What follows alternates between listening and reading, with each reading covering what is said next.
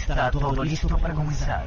Y la misión es divertirte, olvidarte tan solo por un minuto de tus problemas. Olvidarte tan solo por un minuto de tus problemas. Y a través de la magia de la radio, entraremos a un mundo sobrenatural, donde la radio será parte de tu vida. Bienvenidos a lo sobrenatural. Bienvenidos a lo sobrenatural. En este momento comenzamos Ladrones de Sueños, un programa de radio donde te invitamos a conocer todo aquello que otros no se atreven a contarte. Misterio, historia, espiritualidad, cine, filosofía, lectura y en definitiva, entretenimiento a través de una ventana abierta al universo que te hará cuestionarte muchas de las cosas que hasta ahora consideras normales para ti. Soñador, quédate con nosotros y prepara tu mente para todo lo que vas a escuchar en estas próximas dos horas, llenas de muchas incógnitas, con Javier Mercado y Emilio Arias. Ladrones de sueños, bienvenido a tu despertar.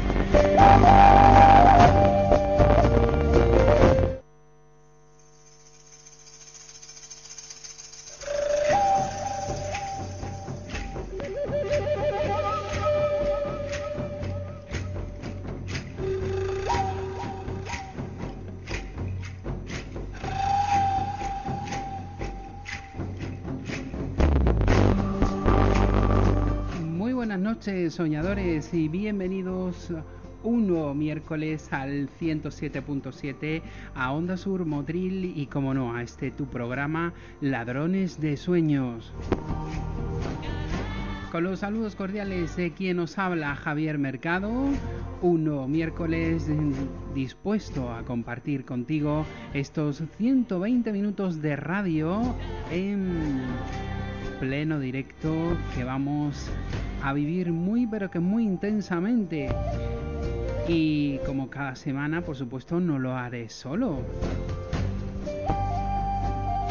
Conmigo está mi querido compañero Emilio Arias. Buenas noches, Emilio. Muy buenas noches, Javier, compañero y amigo. Y buenas noches a todos nuestros oyentes que sé que además de que son muchos, cada día son más. Y esto nos llena el corazón de alegría y satisfacción. Nos pone muy contentos, ¿verdad? claro que sí. Pues em, si os parece, os voy a revelar o desvelar el menú que vamos a tener esta noche durante el programa. En unos minutitos, eh, una vez que terminemos la presentación, estará con nosotros Manuel Estrada con su sección universal que hoy nos va a hablar del origen del misterio. A continuación estrenaremos una nueva sección, el botiquín para el alma, donde vamos a presentaros diferentes obras interesantes para todos vosotros. Esta noche lo vamos a hacer con Francisco Ramón Renedo y su último libro, Apariciones Marianas y OVNIs, de la editorial Almuzara. Como no, como cada semana recibiremos un nuevo mensaje de las estrellas y en la recta final hoy tocaremos un poco de cine clásico como de costumbre con nuestro cacaricuétano Raúl Sanchidrián y su sección con el cine aprendimos a soñar hoy con la película Uno de los nuestros. Así que el programa se presenta variopinto, por lo menos. Y extremadamente interesante, Javier, como siempre. Si es que lo damos todo. Lo damos todo, aquí todo. Encendemos el gas a toda mecha. Todo Recordaros como siempre las vías de comunicación con el programa, ya sabéis eh, a través de las redes sociales de Facebook, nuestra página y grupo de ladrones de sueños y vía Twitter con nuestro hashtag para esta noche, que es almohadilla LDSEP 139 de nuestro programa número 139. Y como siempre decimos, como ya todo está preparado y todo listo, yo creo que debemos entrar en materia, que es lo que nos corresponde, ¿verdad, Emilio? Y además la entrada va a ser triunfal de nuestro querido amigo Manuel Estrada, que sin duda nos va a documentar bien de su historia. Pues vamos a ello. Como siempre, sed todos bienvenidos, disfrutad del programa, porque comenzamos.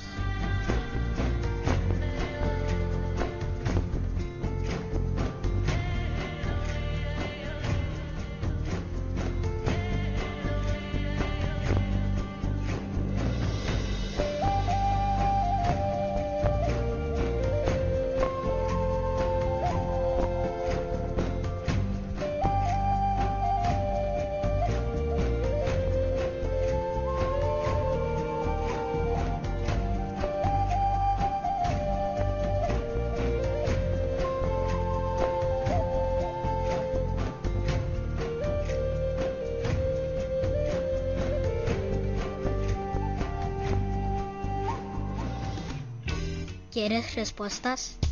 Escucha Ladrones de Sueños. Ladrones de Sueños. You are now hearing Dream.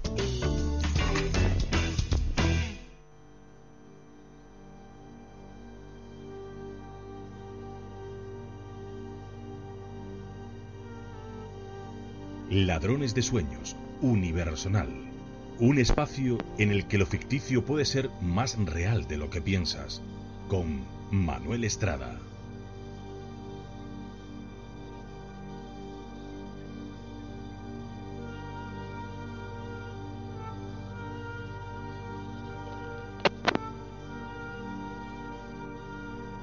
Y bueno, pues como bien hemos dicho, vamos a dar comienzo ya con nuestra primera sección universal y para ello vamos a darle la bienvenida a nuestro compañero Manuel Estrada. Buenas noches, Manuel. ¿Sí? Parece que tenemos algún problemilla con la llamada. Vamos a ver si la recuperamos y seguimos.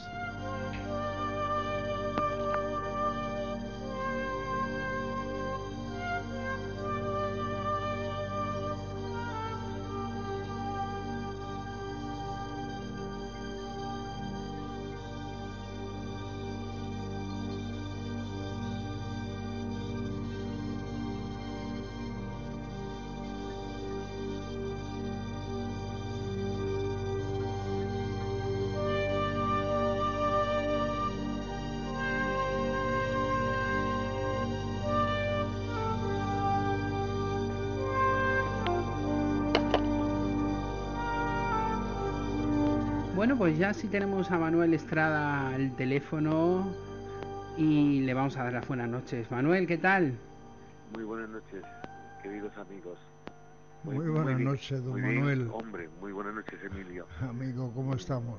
Pues bien, un placer inmenso, sinceramente, una enorme ilusión de poder retomar esta, este, esta andadura, este viaje eh, a través de las ondas y sobre todo de los sueños busca de, respuestas y sobre todo de lo que hoy vamos a intentar eh, dilucidar o compartir con todos nuestros soñadores.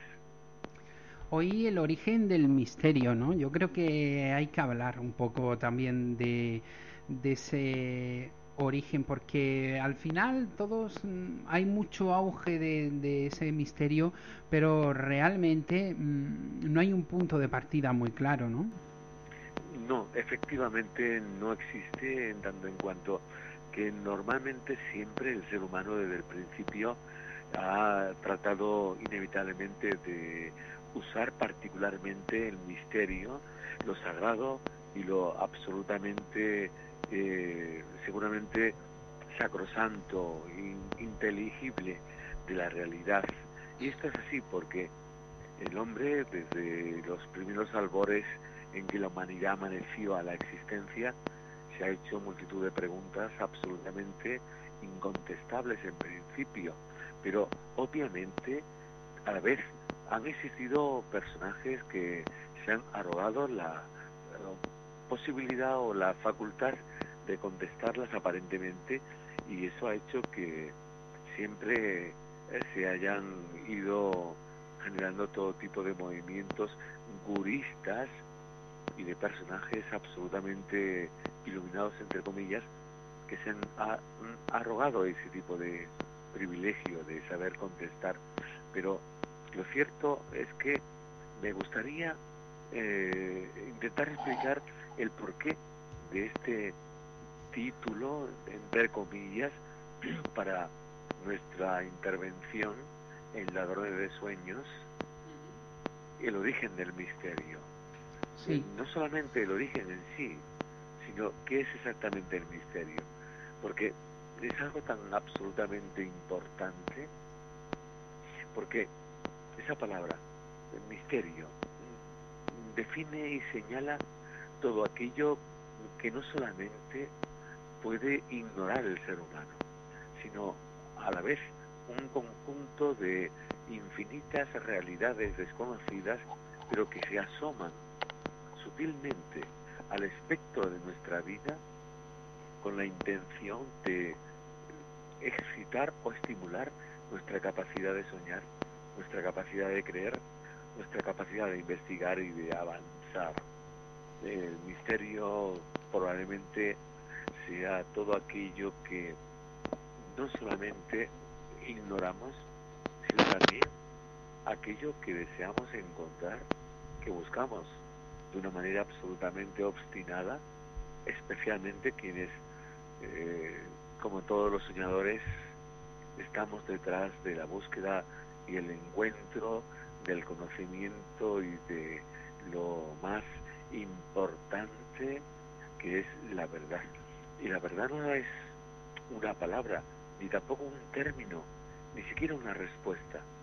Probablemente la verdad sea aquello que nos autentifica, que nos hace realmente reales. Digo, perdona que te interrumpa Manuel, eh, no es posible que el misterio sea algo intrínseco en el ser humano de manera que le pueda valer para continuar adelante? Siempre. Es algo tan absolutamente increíble que tú acabas de apuntar un hecho muy interesante, absolutamente interesante y sumamente importante, puesto que el misterio y la búsqueda del conocimiento es lo que arrastra literalmente al ser humano hacia el progreso y la consecución de las edades, el encuentro con conocimientos mayores, el hallazgo de grandes respuestas en el universo de la búsqueda de esa verdad que siempre persigue el ser humano. Pero además hay una cosa muy importante que quiero intentar compartir como si no eh, quisiera molestar a nadie, simplemente eh, poner en la mesa de ladrones de sueños una, un interrogante. ¿Es posible que nosotros, los seres humanos, no seamos lo que pensamos, que seamos hijos del universo, seres procedentes de las estrellas? ¿Es posible que todos los seres humanos tengan un origen estelar? Y no meramente terrenal y planetario en esta tierra extraña, a veces caótica, que muchas veces nos resulta muy difícil comprender, es posible que a lo mejor la inmensa mayoría de los seres humanos sean y seamos finalmente viajeros temporales de este mundo y que todos nacemos con una serie de improntas y de incógnitas que no somos capaces de responder. Todos desde que somos muy pequeños, todos desde que somos muy niños eh, somos conscientes instintivamente de que probablemente tengamos un origen cósmico y o universal. Todos. Y todos soñamos con mundos, galaxias y planetas perdidos allá en el cosmos que vemos cada noche cuando nos asomamos en nuestra ventana. Y además también es posible que ese sentimiento que arrastramos desde nuestra niñez a veces de orfandad, a veces de soledad, a veces de extranjería en la propia tierra, sea parte de ese misterio inherente, como tú dices, Emilio, al ser humano. Un misterio que conlleva todo, todo un sentimiento de búsqueda, en mayor o menor medida y según el despertar de conciencia de cada uno. Pero son temas muy delicados temas que probablemente requerirían muchísimas horas de conversación, pero mirándonos, mirándonos a los ojos unos a otros, con la capacidad de poder detenernos en el diálogo para sentir lo que se está compartiendo. Lo cierto es que hay una parte de la humanidad que obviamente pasa de soslayo ante estas inquietudes e interrogantes y ni siquiera las observa. Pero otra parte, afortunadamente cada vez más, que se están dando cuenta, que están despertando a la realidad de que hay un misterio absolutamente mm, sacrosanto en el ser humano. Y ese misterio inicial, ese misterio virginal, es el que nosotros todos, todos, absolutamente todos, somos criaturas, como digo, he insinuado, probablemente universales de origen cósmico. Hay tanto por decir, hay tanto por intentar destripar de, de, la realidad del ser humano. Lo que pasa es que obviamente ha habido desde siempre una gran cantidad de conspiraciones para ocultar la información liberadora de la verdad al ser humano, a cada uno de nosotros. Porque es así, es muy importante controlar y manipular. El origen del misterio es el origen del ser humano.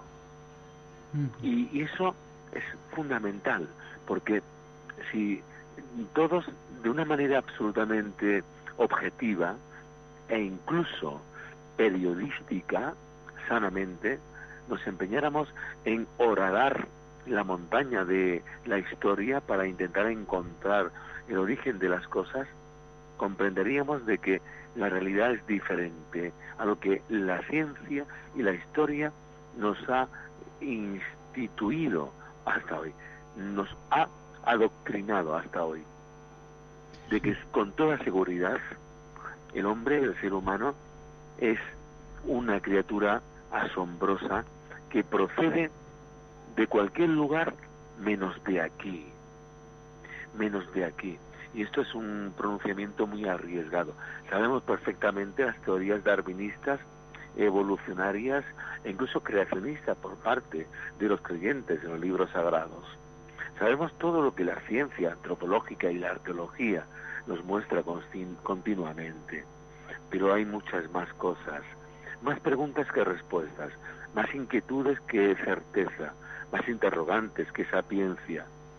Y lo cierto es que la cantidad y la tremenda trascendencia de las preguntas existentes es tan abultada, es tan inmensa frente a las pocas respuestas que el hombre tendría que empezar a plantearse que probablemente haya muchas cosas que no son como cree, que no son como piensa. El origen del misterio, como digo, es el origen de este mundo, de esta humanidad y de cada uno de nosotros. Y, por otro lado, cuando hablo de misterio, no me refiero solamente desde el punto de vista fenomenológico o concreto en torno a multitud de fenómenos específicos como puede ser el espiritismo, como puede ser la parapsicología, como puede ser la ufología o la fantasmogénesis, eh, etcétera. Es decir, no me refiero a esto, porque esto, ese tipo de hechos son finalmente como evidencias de lo, de lo extraordinario, de lo asombroso.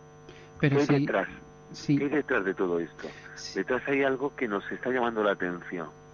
El misterio es una llamada de atención. Pero si te fijas, al final, eh, en lo que queda el misterio precisamente es en todo esto último que has nombrado y no en la propia realidad de lo que es el misterio en sí.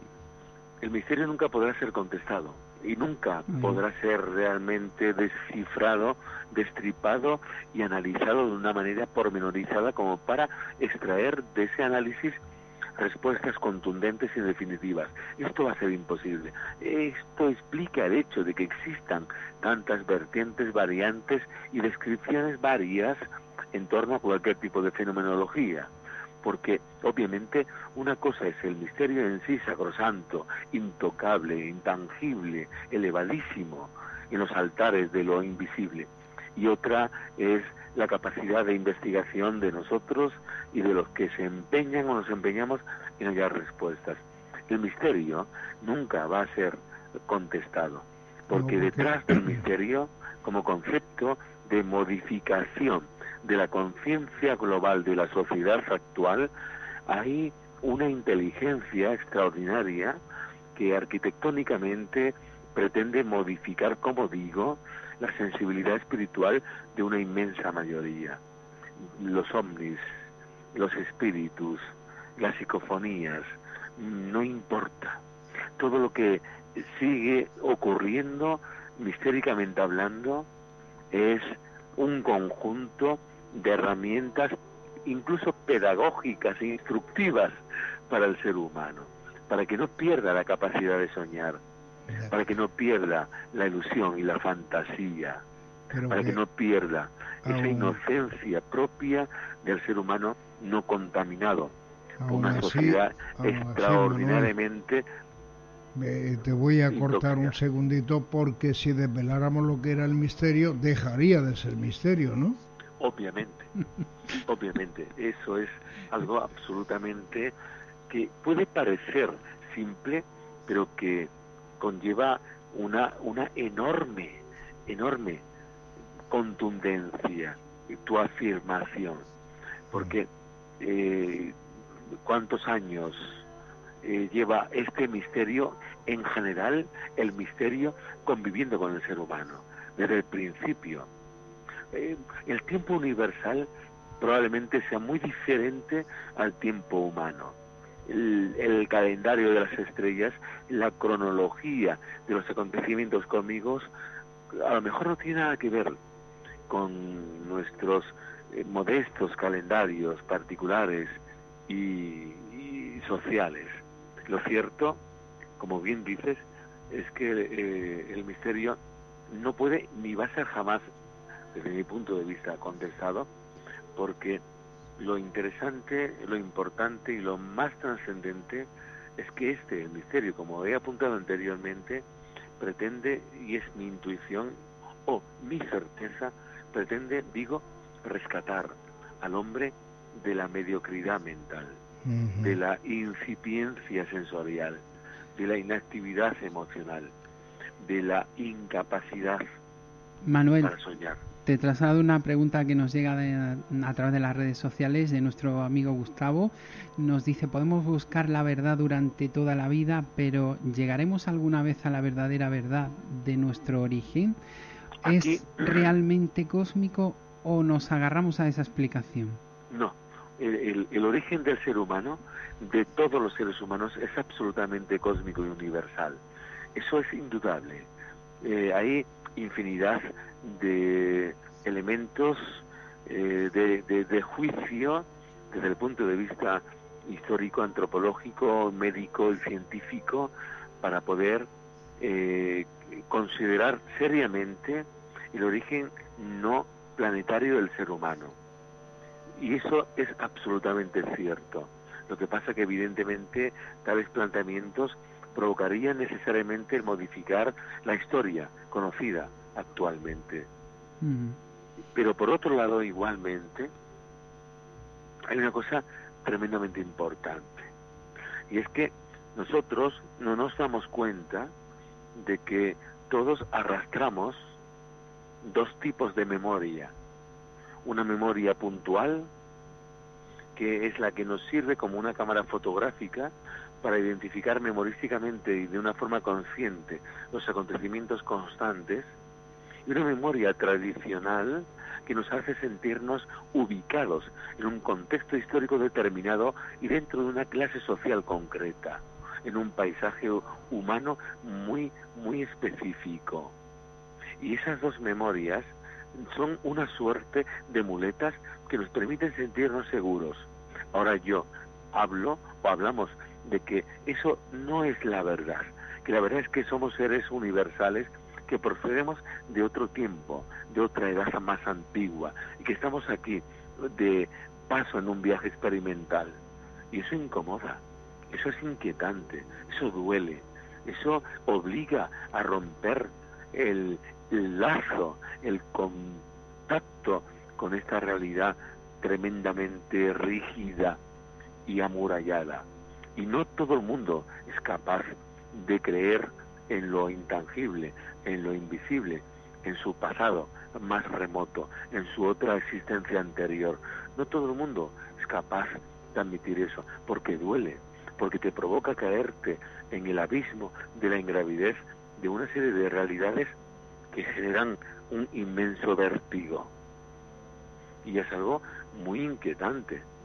Buscar la verdad e ir más allá de lo tradicional duele, duele muchísimo, porque todos estamos de alguna manera sujetos social y culturalmente a un engranaje sofisticado de seguridades aparentes.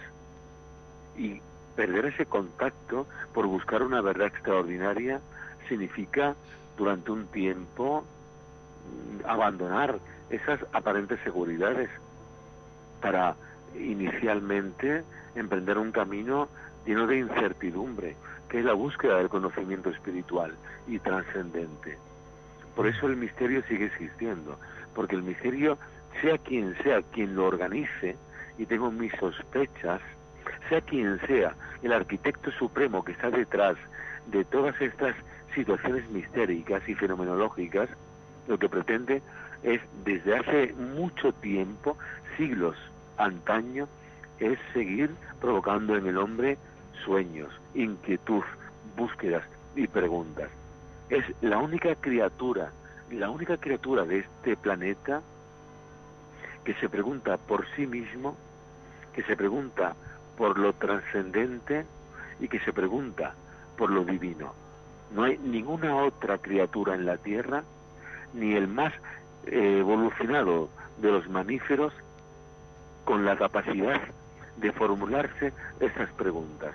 Puede resultar un poco jocoso e incluso ridículo lo que voy a decir, pero jamás veremos a ningún perro en un santuario rezando ni implorando a un Cristo. Jamás veremos a ningún animal en un proceso de peregrinación en búsqueda de lo religioso. Algo extraño hay en el hombre, algo muy extraño que lo emparenta directamente con el misterio de la divinidad y del universo, porque somos hijos universales e hijos de lo divino. También es posible, Manuel, que el creer sea propiedad del ser humano y así a su vez al no creer, no creer amigo mío no. No creer no. No se trata de creer amigo mío. Es es la sed de conocimiento. Es el hambre de verdad.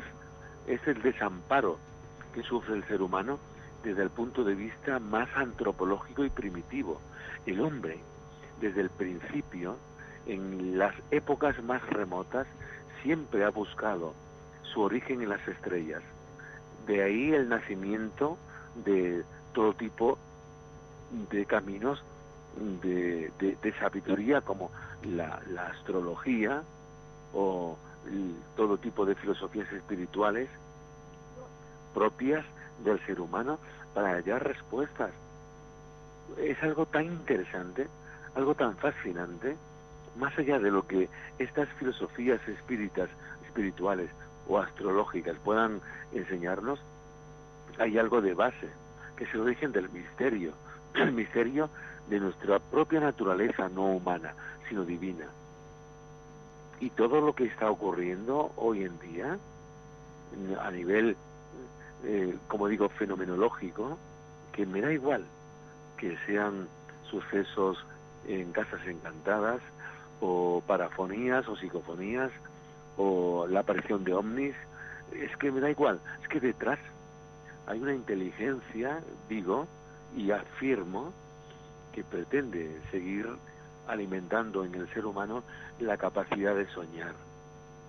Hay una frase que me encanta, de un poeta que siempre he admirado profundamente, llamado eh, Rabindranath Tagore, que decía, cada niño que nace al mundo trae el mensaje de que Dios sigue confiando en el hombre. Y este es el gran misterio, eh, entre otros, el gran misterio. Totalmente, yo creo que eh, el principal misterio, pero sin embargo los que estamos aquí, o muchos de los que estamos aquí, eh, en realidad lo buscamos en otra, en otra parte. Claro. No importa, Mm, no importa, es que no importa, Javier. Lo que importa es buscar. Es, es que lo demás son todo clasicismos. Y, y el problema es cuando nos empeñamos en clasificar y en distinguir eh, aparentemente las bondades de unos caminos o las maldades de otros caminos. Y eso es un error. Que ahí forma parte este error de la actitud muchísimas veces vanidosa y torpemente egoísta del ser humano. Pero lo más importante es la búsqueda del misterio, la búsqueda de respuestas. La persona que no es capaz de interesarse por el misterio, no importa cuál sea este, reconozcámoslo, tiene una vida totalmente anodina y cerebralmente en encefalograma plano. Es decir, alguien que no es capaz de sentirse atraído por la belleza de el misterio en cualquiera de sus formas y manifestaciones es un ser totalmente anodino, totalmente apagado, apagado. Y en el hombre, en la mujer, en el ser humano, hay dentro algo maravillosamente divino, absolutamente extraordinario. Y ese algo que existe en nosotros se alimenta del misterio. El misterio es, es decir, el sentimiento romántico por intentar descubrir respuestas trascendentales a esto que es la vida y sus muchísimos secretos. Lo que ¿Os acordáis cuando éramos niños? Porque habéis sido niños. Bueno, a algunos les costará más trabajo que a otros. tarde. Hombre, pero cuando éramos niños, esas conversaciones, esas reuniones, esas charlas en torno a mesas, a chimeneas con abueletes abu- y abueletas sobre cosas curiosísimas, podríamos hablar días enteros sobre lo que nosotros hemos escuchado de nuestros abuelos y cómo eso nos ha permitido eh, desarrollar esta increíble inquietud por el misterio. Es decir, porque intuíamos que había algo más allá de lo aparentemente conocido. Pues sí, la verdad es que ahí yo soy más partidario de que realmente se vivía eh, el misterio más que ahora, ¿no? sí, sí. o por lo menos de una forma más sana, quizá. Totalmente. Bueno, es que empieza el misterio, amigo Manuel, en eh, cuando se, el hombre mira a las estrellas y se Sí. pregunta si es el único habitante en el mundo mm, de los vivos, ¿no? Porque el universo No, es sí. enorme y nosotros somos, mm, yo creo que polvo de estrellas, ¿no? Sí, no sé si tengo tiempo para contar un caso. Cinco minutos nos quedan. ¿Cinco? Estamos ahí en el descuento ya, sí. No, eh, no, bueno, es que son miles de cosas, pero yo, por ejemplo, tengo grabado a fuego en mi memoria porque lo viví, lo viví personalmente cuando un familiar directo, un padrino, mi padrino, eh, un hombre que era muy humilde y que trabajaba eh, con una bicicleta y su armónica, pues afilando cuchillos, tijeras y demás y demás cosas. Y, y este hombre era mm, no tenía hijos, era un hombre buenísimo, maravillosamente humano. Tenía diabetes, pero nunca se cuidó. En aquellos años la diabetes no tenía las mismas, eh, bueno, las, mismas atenciones que actualmente desde el punto de vista médico. Y un día tuvo una caída y entonces se lesionó de un modo grave la pierna. Y, y, bueno, finalmente se gangrenó se gangrenó hasta el punto de que eh, tuvo que ir finalmente a un hospital en una eh, capital de provincias muy cercana y cuando llegó allí le dijeron que obviamente tenían que amputarle la pierna porque no había otra posibilidad. Y él a sabiendas de que era su único medio de vida pues se espantó y se fue de, hospital llegándose a esa intervención. Se re- re- recluyó en, en un andén de la estación de tren. Nunca había ido a esa ciudad y estando sentado en un banco alguien le tocó en el hombro y cuando se levantó la cara vio a un, una especie de monje o franciscano ataviado con una túnica hasta los tobillos y descalzo, con el pelo largo, barba y con una capucha. El hombre, este, eh, le dijo su nombre, ¿qué le pasa? Tal. Y mi padrino, sorprendido, le contestó, pues mire usted, me ocurren estas cosas. El hombre le dijo, no se preocupe, tal, tome este dinero y váyase a su pueblo. Le dijo el nombre del pueblo, además. Y mi padrino se quedó sorprendido mirando el dinero en la mano y no supo reaccionar. Cuando levantó la cabeza no lo vio y entonces se levantó y buscó a la gente para preguntar, ¿habéis visto a este monje descalzo? Y nadie, nadie le, le pudo dar razón. Cuando finalmente se montó en el tren y regresó a su pueblo natal, mi madrina le preguntó qué ha pasado y le contestó, y le contó la historia y, le dijo, mira, bájate, bájate el pantalón que te limpie la pierna que la tendrás llenas de, de, de, sudor, de... Bueno, pues cuando se bajó el pantalón tenía la pierna completamente limpia, sin heridas, sin restos de ninguna enfermedad, ningún problema. Y yo recuerdo que este mi padrino murió de viejo. Y yo solo me acuerdo perfectamente y ese hecho misterioso a mí me, me hizo entender que lo que yo intuía de pequeño de que había algo más era cierto. Bueno son miles de cosas que todos podíamos contar que han pasado en nuestras familias pues sí, la verdad que hay casos que a más de uno nos sorprenderían más que el propio misterio. Se ha pues perdido, se ha perdido tristemente eh, aquellas charlas de los abueletes en los rincones. absolutamente. Y, hemos perdido, yo creo que algo muy importante. muy importante, sí. Muy, muy encantador, precioso, maravilloso. Y era una enseñanza extraordinaria porque iba de boca en boca. El contacto con el misterio, sí. Sí, sí, Pues Manuel, eh, tenemos que dejarlo aquí porque como ya sabéis el tiempo es eh, oro y más breve y rápido en radio.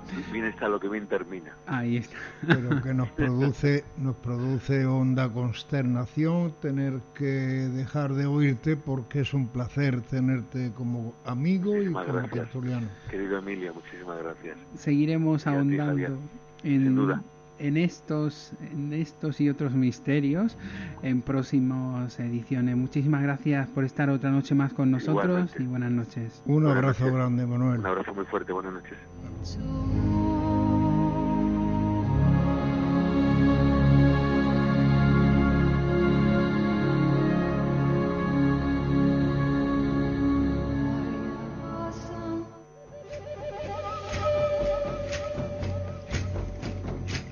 Estás escuchando Ladrones de Sueños con Javier Mercado en Onda Sur Motril. Peor que el infierno, de Ramón Gómez de la Serna.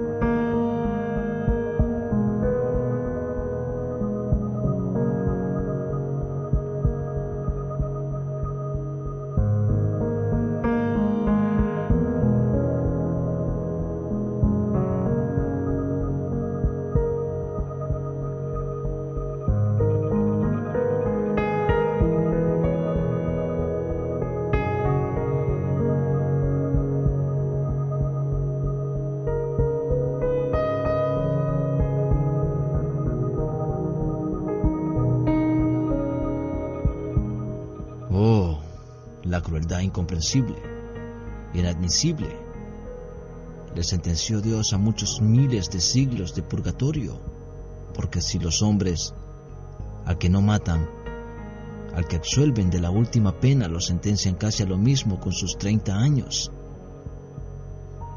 Dios, Al que le perdona del infierno le condena a veces a toda la eternidad menos un día y aunque ese día mata por completo toda la eternidad, cuán vieja y cuán postrada no estará el alma el día en que cumpla la condena. Estará idiota como el alma de la ramera Elisa de Concord cuando sale del presidio silencioso. Cuántas hojas de almanaque, cuántos lunes, cuántos domingos, cuántos primeros de año esperando, un primero de año separado por tantísimos años pensaba el sentenciado, y no pudiendo resistir aquello, le pidió al Dios tan abusivamente cruel que le desterrara al infierno definitivamente, porque ahí no hay ninguna impaciencia. Matadme la esperanza, matad esta esperanza que piensa en la fecha final, en la fecha inmensamente lejana, gritaba aquel hombre que por fin fue enviado al infierno, donde se le alivió la desesperación.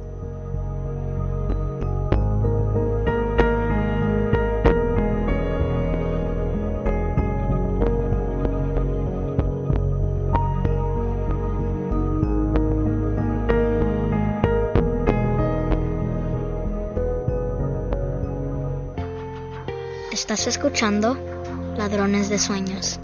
You are now hearing Dream Thieves. En Ladrones de Sueños, el botiquín para el alma. Te abrimos nuestra biblioteca para ofrecerte un elenco de lecturas que ayudarán a complementar tu alma. El guardián de las tablillas te presenta hoy un nuevo título. ¿Quieres conocerlo? Pues bueno, como ya dijimos, en nuestra presentación esta va a ser una de nuestras nuevas secciones para esta temporada. Ya veníamos presentando algunos libros a lo largo de la temporada pasada, pero este año queríamos, digamos, encuadrarlos en una sección propia y qué mejor que llamarla como los antiguos griegos a las bibliotecas, el botiquín para el alma y a cargo de ese botiquín, pues lógicamente está ese bibliotecario, ese guardián de las tablillas, que, es el encargado ¿no? de custodiar todos esos libros. El favor del saber. Ahí está. bueno, pues esta noche lo vamos a estrenar con un libro, la verdad que podemos decir bien calentito y recién salido eh, del horno. Este libro se llama Apariciones Marianas y OVNIs. Y esta noche vamos a tener con nosotros, o mejor dicho, ya tenemos con nosotros a su autor, que es eh, Fran Renedo Carrandi, eh, natural de Torrelavega, en Cantabria, escritor y músico instrumentista. Ha sido reportero de la revista Los Cántabros, donde coordinaba la sección La Cantabria Oculta. También ha dirigido y presentado el programa radiofónico La Cara Oculta en varias emisiones regionales. Es colaborador de distintos programas de la región y de publicaciones nacionales e internacionales como la revista Más Allá, Año Cero o Enigmas, conferenciante y divulgador de la cultura cántabra, del costumbrismo, del folclore y de la etnografía de la región en diversos e importantes medios de comunicación. Pero yo creo que lo que tenemos que hacer es ya darle paso y la bienvenida, como no, a nuestro amigo eh, Francisco. Buenas noches. Hola, buenas noches Javier y la compañía. Encantado de estar con todos vosotros y con todos los oyentes, cómo no. Buenas noches Francisco, soy Emilio y te doy la bienvenida a estos tus micrófonos. Hola Emilio, encantado. Eh, bueno, yo he tenido oportunidad de, darle un buen repaso a, este libro, que la verdad es que es, todo un compendio, Francisco, porque hay que echarle, como yo digo, hay que armarse de valor, ¿no? Y leérselo poquito a poco, porque la verdad es que es casi como una enciclopedia, ¿no? En cierta forma, de estas apariciones marianas, ¿no? Hay infinidad de casos. Pero vamos a comenzar, si te parece bien, eh, la presentación. Eh, contándonos cómo surge la idea de iniciar este libro, Francisco? Bien, Javier, pues eh, yo ante todo tengo que decir eh, que como hacemos en las charlas y en la promoción que está que está haciendo, que estamos haciendo del libro, que prácticamente ha salido nada, está recién salido del horno calentito. Ante todo vaya por delante el, mi más profundo respeto a las personas creyentes, por supuesto, en cualquier dogma, en cualquier religión, y, yo lo que simplemente pues he querido en este libro demostrar o como yo hablo en muchas ocasiones, la hipótesis con mayúscula, es que quizás eh, no ha sido tan claro, hemos sido de alguna manera manipulados a lo largo de los tiempos eh, con respecto a esos dioses que venían de los cielos y que de alguna manera nos querían adoctrinar. Entonces, dicho sea esto, yo te puedo decir que tengo la firme convicción de que la mayoría de las civilizaciones, de las culturas, sobre todo de las religiones, ¿no? se han fundado a partir de un encuentro con estos seres que ya la naturaleza de donde venían cada cual pues puede tener sus propias ideas ¿no? de otros mundos, de otros planos, pero que no hablamos dentro del ámbito espiritual, sino del ámbito mucho más material. Y a lo que nos remitimos es, pues como bien dices, ¿no? el libro se compone de dos partes, una en la que hablamos de varios personajes relacionados tanto en el ámbito religioso, bueno, mayormente la religión judeo-cristiana, que es la que más nos afecta y que más ha afectado a lo que es el, mundo occidental a lo largo de los siglos, ¿no? Y luego, por otro lado, hacemos un repaso de las principales eh, apariciones tenidas como marianas en España, asemejándolas o, mm, de alguna manera, utilizando esa hipótesis de la que te hablaba con mayúsculas, ¿no? En el caso de que, pues, eh, en aquellos tiempos, nuestros ancestros tuvieran algún tipo de formación tecnológica que pudiera describir eh, con otras palabras de las que bueno, pues analizaron aquello tan sobrenatural que les estaba ocurriendo, hubieran tenido, como te digo, el vocabulario, los conocimientos que tenemos en nuestros tiempos. ¿no? Y lo asemejamos, como te digo, pues con encuentros de tipo UFO que se han producido pues en el último siglo prácticamente, O sea, mm, mm, Francisco, eh, yo no sé, pero hay mucha mm, leyenda con relación al tema UFO en este caso, que eh, hoy si eh, hubiera muchas apariciones de aquella, actualmente seguramente que se darían al aparato OVNI, ¿no? Sí, exactamente, Emilio, y nada más que es, eh, me remito a lo que acabo de decir, ¿no? hoy con la tecnología que poseemos, pues eh, estos fenómenos que se, puede, que se pudieran dar en el cielo, nosotros tenemos más criterio a la hora de poder analizarlos, ¿no? Esos carros de fuego que antiguamente, pues en los libros sagrados, en la Ezequiel, por ejemplo, ¿no? Exactamente, ¿no? Esas escaleras que suben al cielo, todo este tipo de parafernalia, seguramente que nosotros tendríamos otros conceptos eh, para analizarlos. Y esto ya no estamos hablando ni de teorías, ni de hipótesis, ni de suposiciones, ni de nada parecido. Es yo creo que antropología pura. Porque no sé si vosotros conocéis, por ejemplo, el término culto de cargo. Eh, el término culto de cargo, si me permitís, lo, lo vamos a explicar un poquito, unas pinceladas. Eh, fíjate tú que en la Segunda Guerra Mundial, cuando Estados Unidos pues eh, tenía sus batallas con Japón y, y, estas se producían en mitad del Océano Pacífico, Muchas veces por razones logísticas o simplemente por emergencias, eh, algunos aparatos, algunos aviones tenían que aterrizar en islotes, en islas perdidas de, este océano Pacífico, la Polinesia, Micronesia, en donde vivían tribus, etnias que prácticamente no conocían el mundo occidental, el hombre blanco, ¿verdad? Ellos, es más, ellos pensaban que el universo, su universo propio era lo que, lo que terminaba en las, eh, en las costas de su pequeña isla. Entonces, fíjate tú eh, la sorpresa que se llevaban estos, eh, estos indígenas cuando veían aterrizar aquellos aparatos repletos de ruidos, repletos de sonidos, de luces, y cuando de ellos descendían eh, personas esbozadas en monos, en monos de, lo que era el uniforme de, los, los soldados. Sí, lo más curioso es que por eso no los, los tenían por dioses intentaban imitar todo lo que ellos imitaban. Pero lo, más sorprendente es que después de que esta contienda termina, pasaron 30, 40, 50 años, cuando de repente llegan exploradores a, estas tierras, a estas islas, y se encuentran estos miembros de estas tribus eh, habían... Te perdemos un poco teléfono Sí, eh, ahora. me-.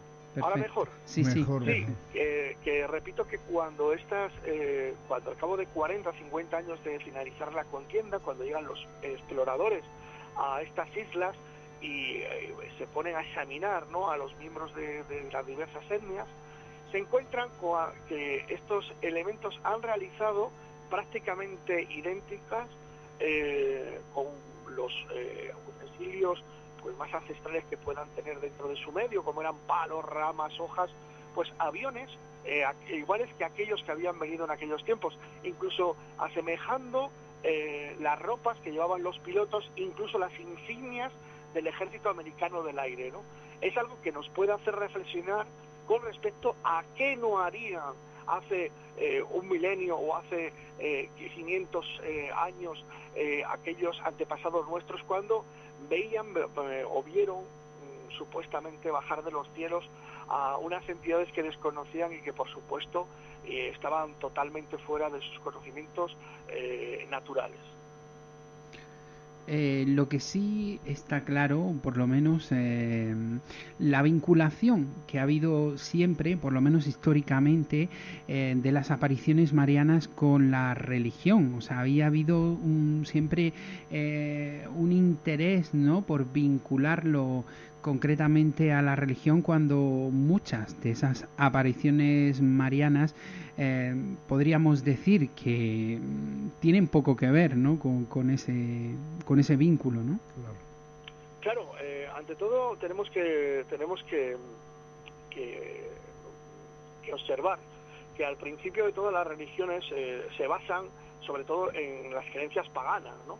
Eh, cuando no hemos visto nosotros templos, ermitas, eh, iglesias que se han erigido eh, encima de piedras, de menires, de lugares sagrados tenidos eh, por, desde el principio de los tiempos por el hombre como sagrados. A partir de ahí, hombre, en cualquier momento de la historia en que se desconoce una tecnología superior, eh, cualquier hecho o cualquier fenomenología un tanto extraña iba a ser tildada o iba a relacionarse con lo más sobrenatural que se conocía, que en aquellos momentos pues era la religión y cualquier personaje que se relacionara con, con ese tipo de, de creencia, eso está clarísimo. A partir de ahí, bueno, pues con el paso de los tiempos, esas justas eh, apariciones pudieron eh, modificarse de manera que eh, pues tuvieran intereses eh, tanto religiosos o, por parte de intereses religiosos o incluso políticos, que de todo hay un poco, claro. De los diferentes casos que, que recoges, eh, me ha sorprendido porque eh, resulta que mm, yo lo desconocía, por lo menos en cierta manera, que había eh, una, digamos, un caso, una aparición mariana ah, en la localidad de Ujíjar en Granada, en concreto Nuestra Señora del Martirio, eh, que es en 1568. Mm, De todos los casos que has recogido para ti, ¿cuál es, digamos, el más, mm, el más, eh, digamos, curioso? Eh, curiosos eh, son todos. Sí, imagino. Es difícil, todos, ¿no? Cuando ves Claro. tantos. mm, Claro, todos tienen sus peculiaridades y todos, eh, como digo yo, si en un momento dado utilizamos la hipótesis, está con mayúscula que aludo eh, constantemente en el libro, pues eh, seguramente que todos vamos a, sobre todo nos va a hacer reflexionar y pensar al respecto. Por ejemplo, para empezar por el principio, como suele pasar, Sí. podemos hablar de la primera aparición que se tiene como Mariana, Mm. que, bueno, pues todos sabemos eh, que se produce aquí en lo que era Hispania, lo que era ese territorio romano en aquella época, se produce en el, en el año 1 después de Cristo, y, y bueno, mm, al parecer se le presenta nada más y nada menos que a Santiago, al apóstol Santiago a orillas del Ebro en la ciudad de Zaragoza. ¿bien?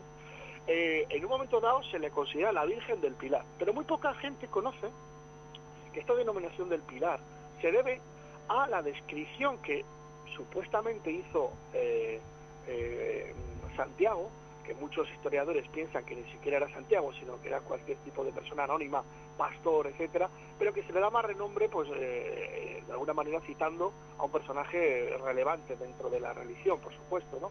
Entonces, la Virgen del Pilar se denomina así porque lo que describen que venía por los cielos era una especie de pilar luminoso que ellos, pues como estamos, eh, como estamos eh, diciendo a lo largo de esta, de esta entrevista, pues relacionan con lo más sobrenatural que ellos conocían, que era la Virgen María. Pero claro, si somos un poquito más exquisitos eh, y analizamos un poquito las fechas, esto se produce sobre el año 40 de nuestra era, eh, podemos decir que verdaderamente no se trata de una aparición. Si hablamos en, en términos parapsicológicos, tendría que ser una bilocación, porque la Virgen María aún vivía en, lo que era Medio Oriente.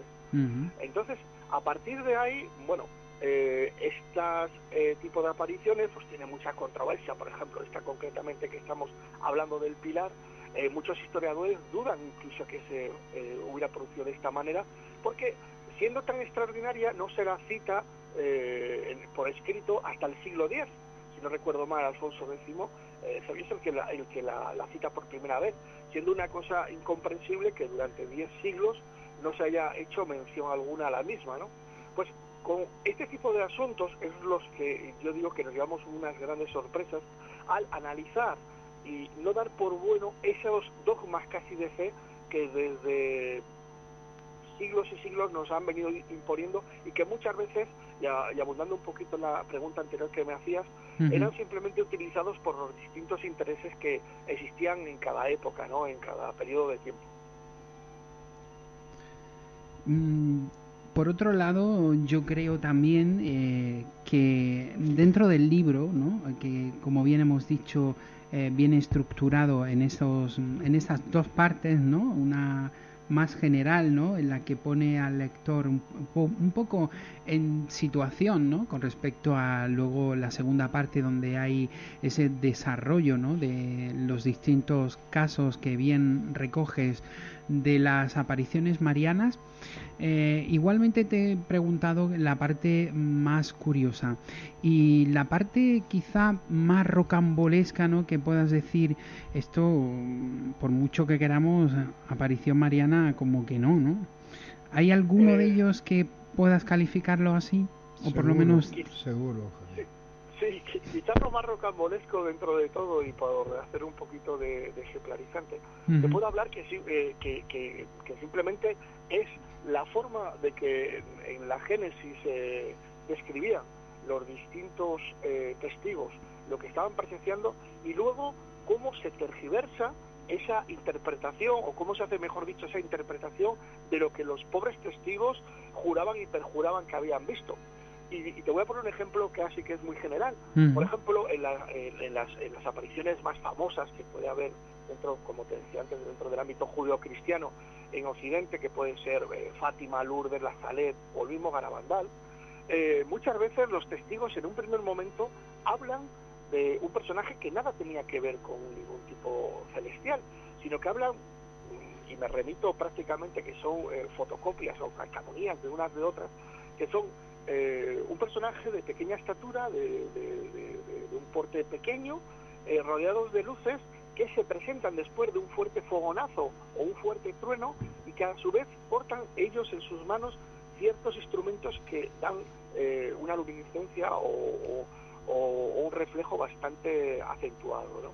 Para que veas una cosa, por ejemplo, aquí en Garabandal, que las cuatro niñas cuando tienen la primera visión, el primer trance, hablan de este personaje, tan concreto, bueno, pues eh, cuando ellas acuden tanto a su profesora, a su maestra en aquellos años, doña Serafina Gómez, como al cura párroco del pueblo, don Valentín Marichalada, explicándole esto que habían visto, claro, estas personas, tanto la maestra como el cura, pues se sienten un poco sobrepasados, ¿no? y, y, sin ningún tipo de malicia, que eso me atrevería a decirlo así, pues ellos intentan explicarlo de la manera que mejor conocen y que mejor saben dentro de su ámbito más sobrenatural.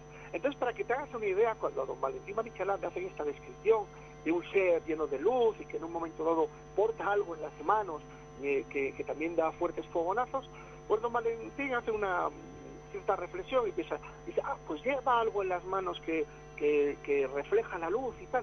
Seguramente es una espada, y si es una espada, es el arcángel San Miguel.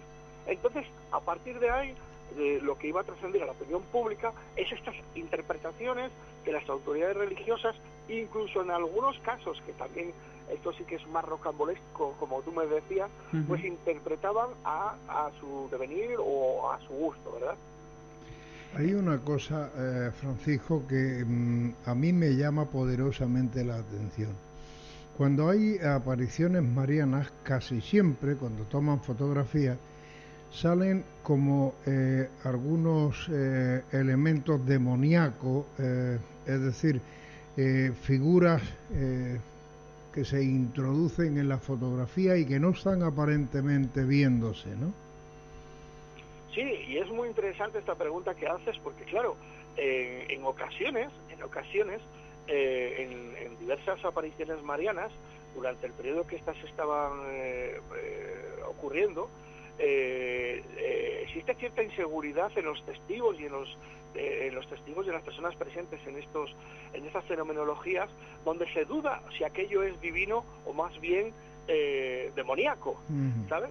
muchas veces incluso se duda de, esto, porque claro, eh, antiguamente eh, dentro de estas fenomenologías un tanto extrañas que tienen el denominador común de lo enigmático, eh, había solamente dos variantes, o era de Dios o era del demonio. Mm. Y muchas veces al ver las maniobras tan absurdas, como por ejemplo cuando Bernadette en Lourdes eh, en cierto momento se pone a, comerse la hierba o se pone a beber agua de unos charcos que están infectados, etcétera, etcétera, la gente piensa que verdaderamente esta niña está poseída por el mismo diablo y lo que hace son diabluras, ¿verdad?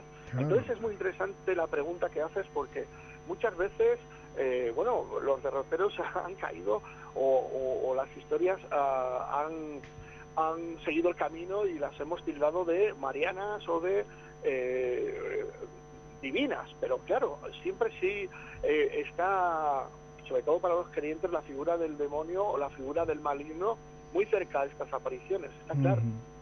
Hay una gran vinculación, podemos decir, a, todo este tipo de apariciones. Eh, no quiero dejar de reflejar a, mm, a nuestros oyentes, porque habías mencionado eh, el tema de Garabandal, por supuesto, para aquellos que no lo conozcan, que igualmente, aparte de este libro, eh, en 2018 publicaste dentro también de la editorial Almuzara el enigma de Garabandal, para aquellos que quieran ahondar un poco más sobre, sobre este enigma que del cual nos ha dado una pequeña pincelada. Yo creo que quizás esa fue eh, el o fue el punto de partida, ¿no? Para este mm, siguiente libro, ¿no?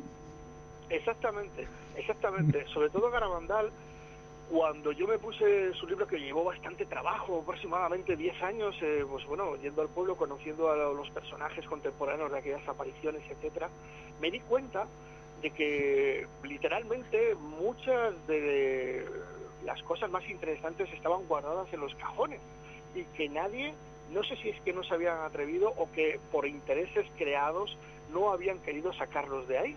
Entonces yo cuando me doy cuenta de toda esta información que existía, y que al parecer eh, nos podía hacer pensar que, bueno, dentro de una aparición mariana es una de las apariciones marianas más extrañas que se puedan encontrar, pues me pareció muy interesante. Y a raíz de, escribir este libro, El Enigma Garabandal, reeditado, como bien dices, en el 2018 con Almúzara, pues me, dio por pensar si en un momento dado investigábamos, íbamos a las fuentes más fidedignas que se pudieran, a, a los hechos más objetivos en otras apariciones de, este, de esta índole, pues eh, quizás nos llevábamos una sorpresa. Y mm, yo fui el primer sorprendido cuando poco a poco, eh, bueno, me di cuenta de que muchas veces los testimonios fidedignos y los primogénitos, pues poco tenían que ver con una aparición mariana, que muchas veces eran tildadas, como te decía, por las autoridades eh, religiosas del momento que veían ahí un filón a la hora pues, de reclutar nuevos creyentes y de afianzar la fe de los que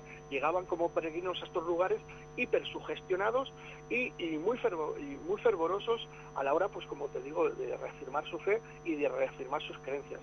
Sin duda que fue pues la, la, eh, la salida ¿no? que me dio para, para escribir este nuevo libro y en el que generalizo mucho más lo que la controversia que pueda haber dentro de esta fenomenología pues llamada aparición mariana. Eh, lo intuía, lo intuía sobre todo al verlo y digo, no, no voy a dejar de aprovechar eh, sacarlo a la luz y sobre todo también pues eh, para que algunos de nuestros soñadores conozcan y aquellos que tengan interés pues que sepan que también tienes un libro dedicado precisamente a ese gran enigma. Pues Francisco, la verdad es que ha sido un placer contar contigo esta noche en el programa, que nos ilustres y eh, nos hayas descrito con pequeñas pinceladas eh, ese nuevo libro que seguramente va a dar mucho que hablar, sobre todo para aquellas personas que hay muchas aficionadas a todo este tipo de apariciones tanto el tema de apariciones marianas como de ovnis y seguramente van a poder ilustrarse en este compendio yo diría porque además eh, es un libro mm, de casi 200 y pico páginas eh, sí, mejor. Sí, por eso digo y pico para que no se asusten ¿no? los soñadores Pero bueno, poquito a poco, lo bueno es que se puede ir leyendo poco a poco, ¿no? Como hay distintos casos, te los puedes ir, no es algo que necesites llevarlo todo de seguido y mm, seguramente a más de uno le va a dejar con la boca abierta.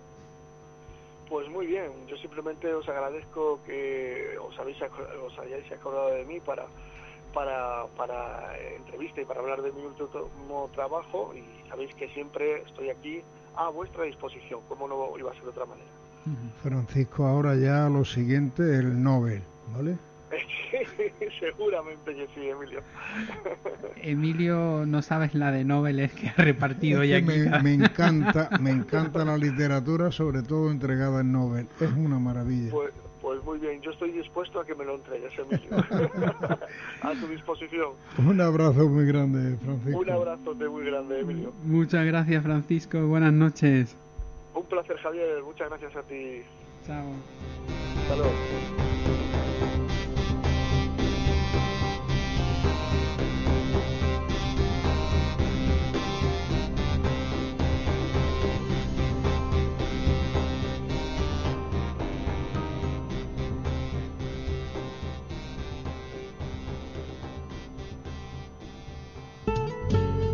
Cuéntanos tu experiencia escuchando el programa.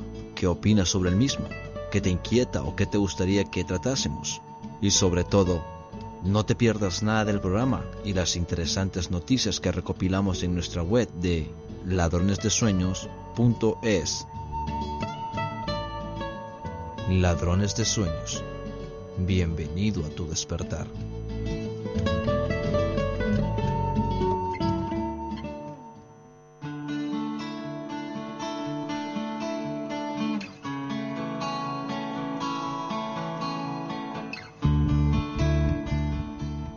Ladrones de Sueños escuchamos el mensaje de las estrellas.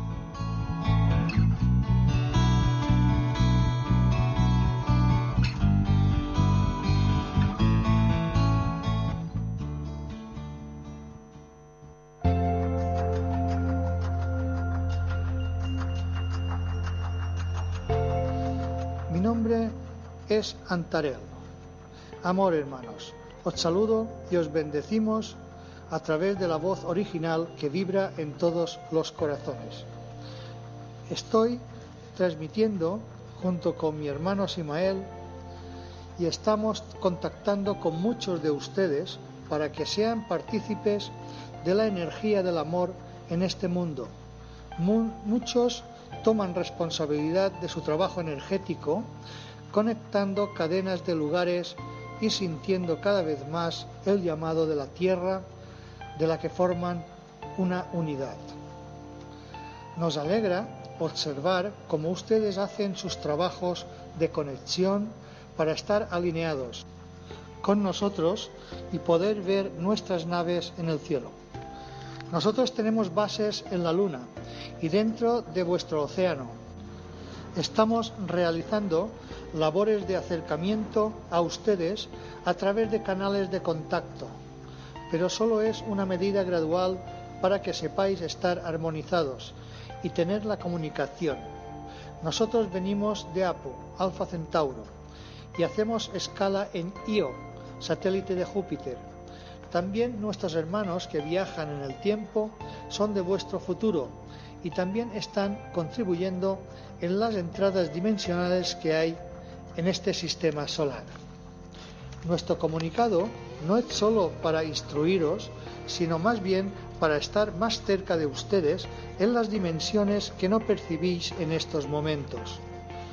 Nuestro mensaje es de fraternidad y unidad, de toda buena voluntad en el servicio al abrigo del amor.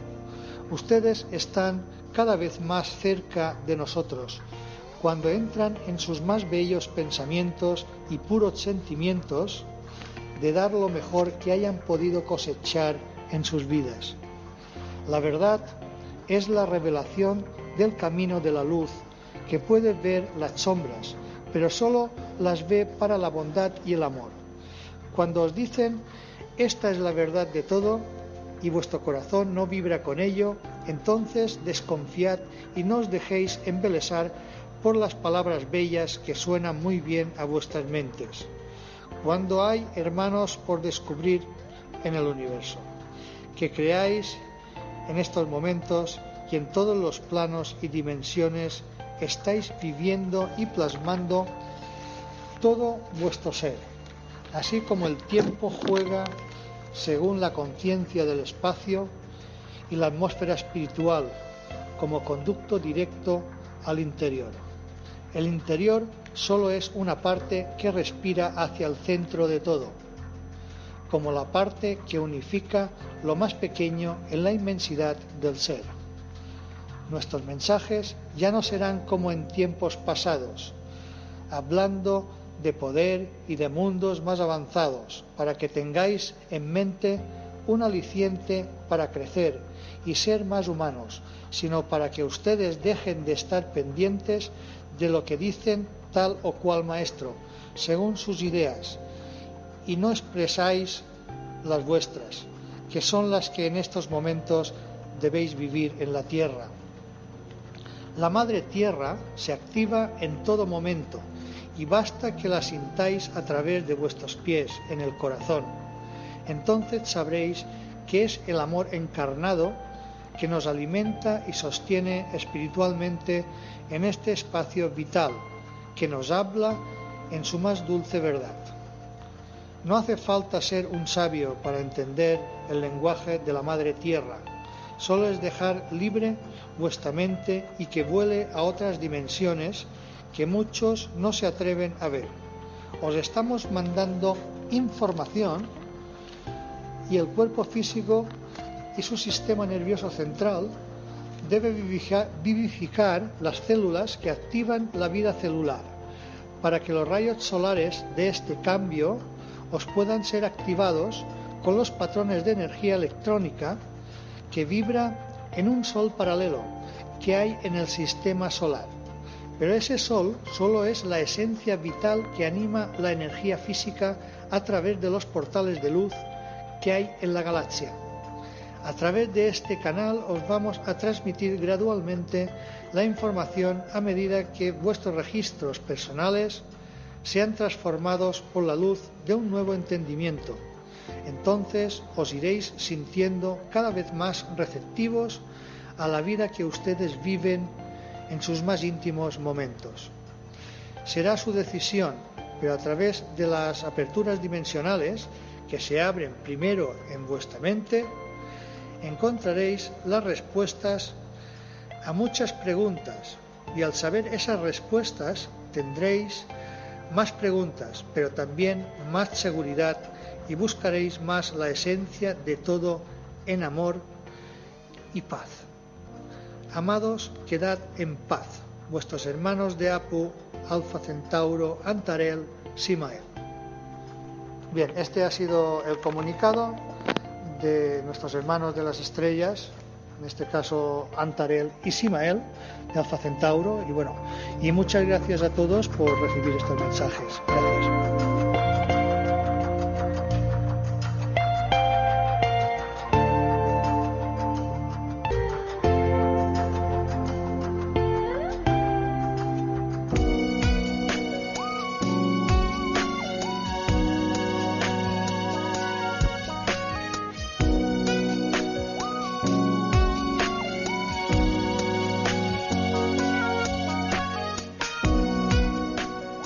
Escúchanos en directo en Onda Sur Motril y Universal Radio cada miércoles de 10 a 12 de la noche.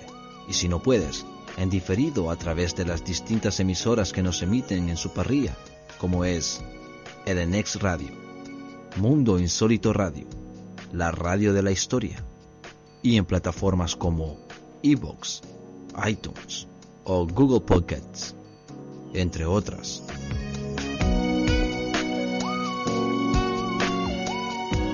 Contacta con el programa a través de las redes sociales, fanpage de Facebook, arroba ladrones de suenos, vía Twitter en arroba ladrones de suenos o a través de nuestro email info arroba.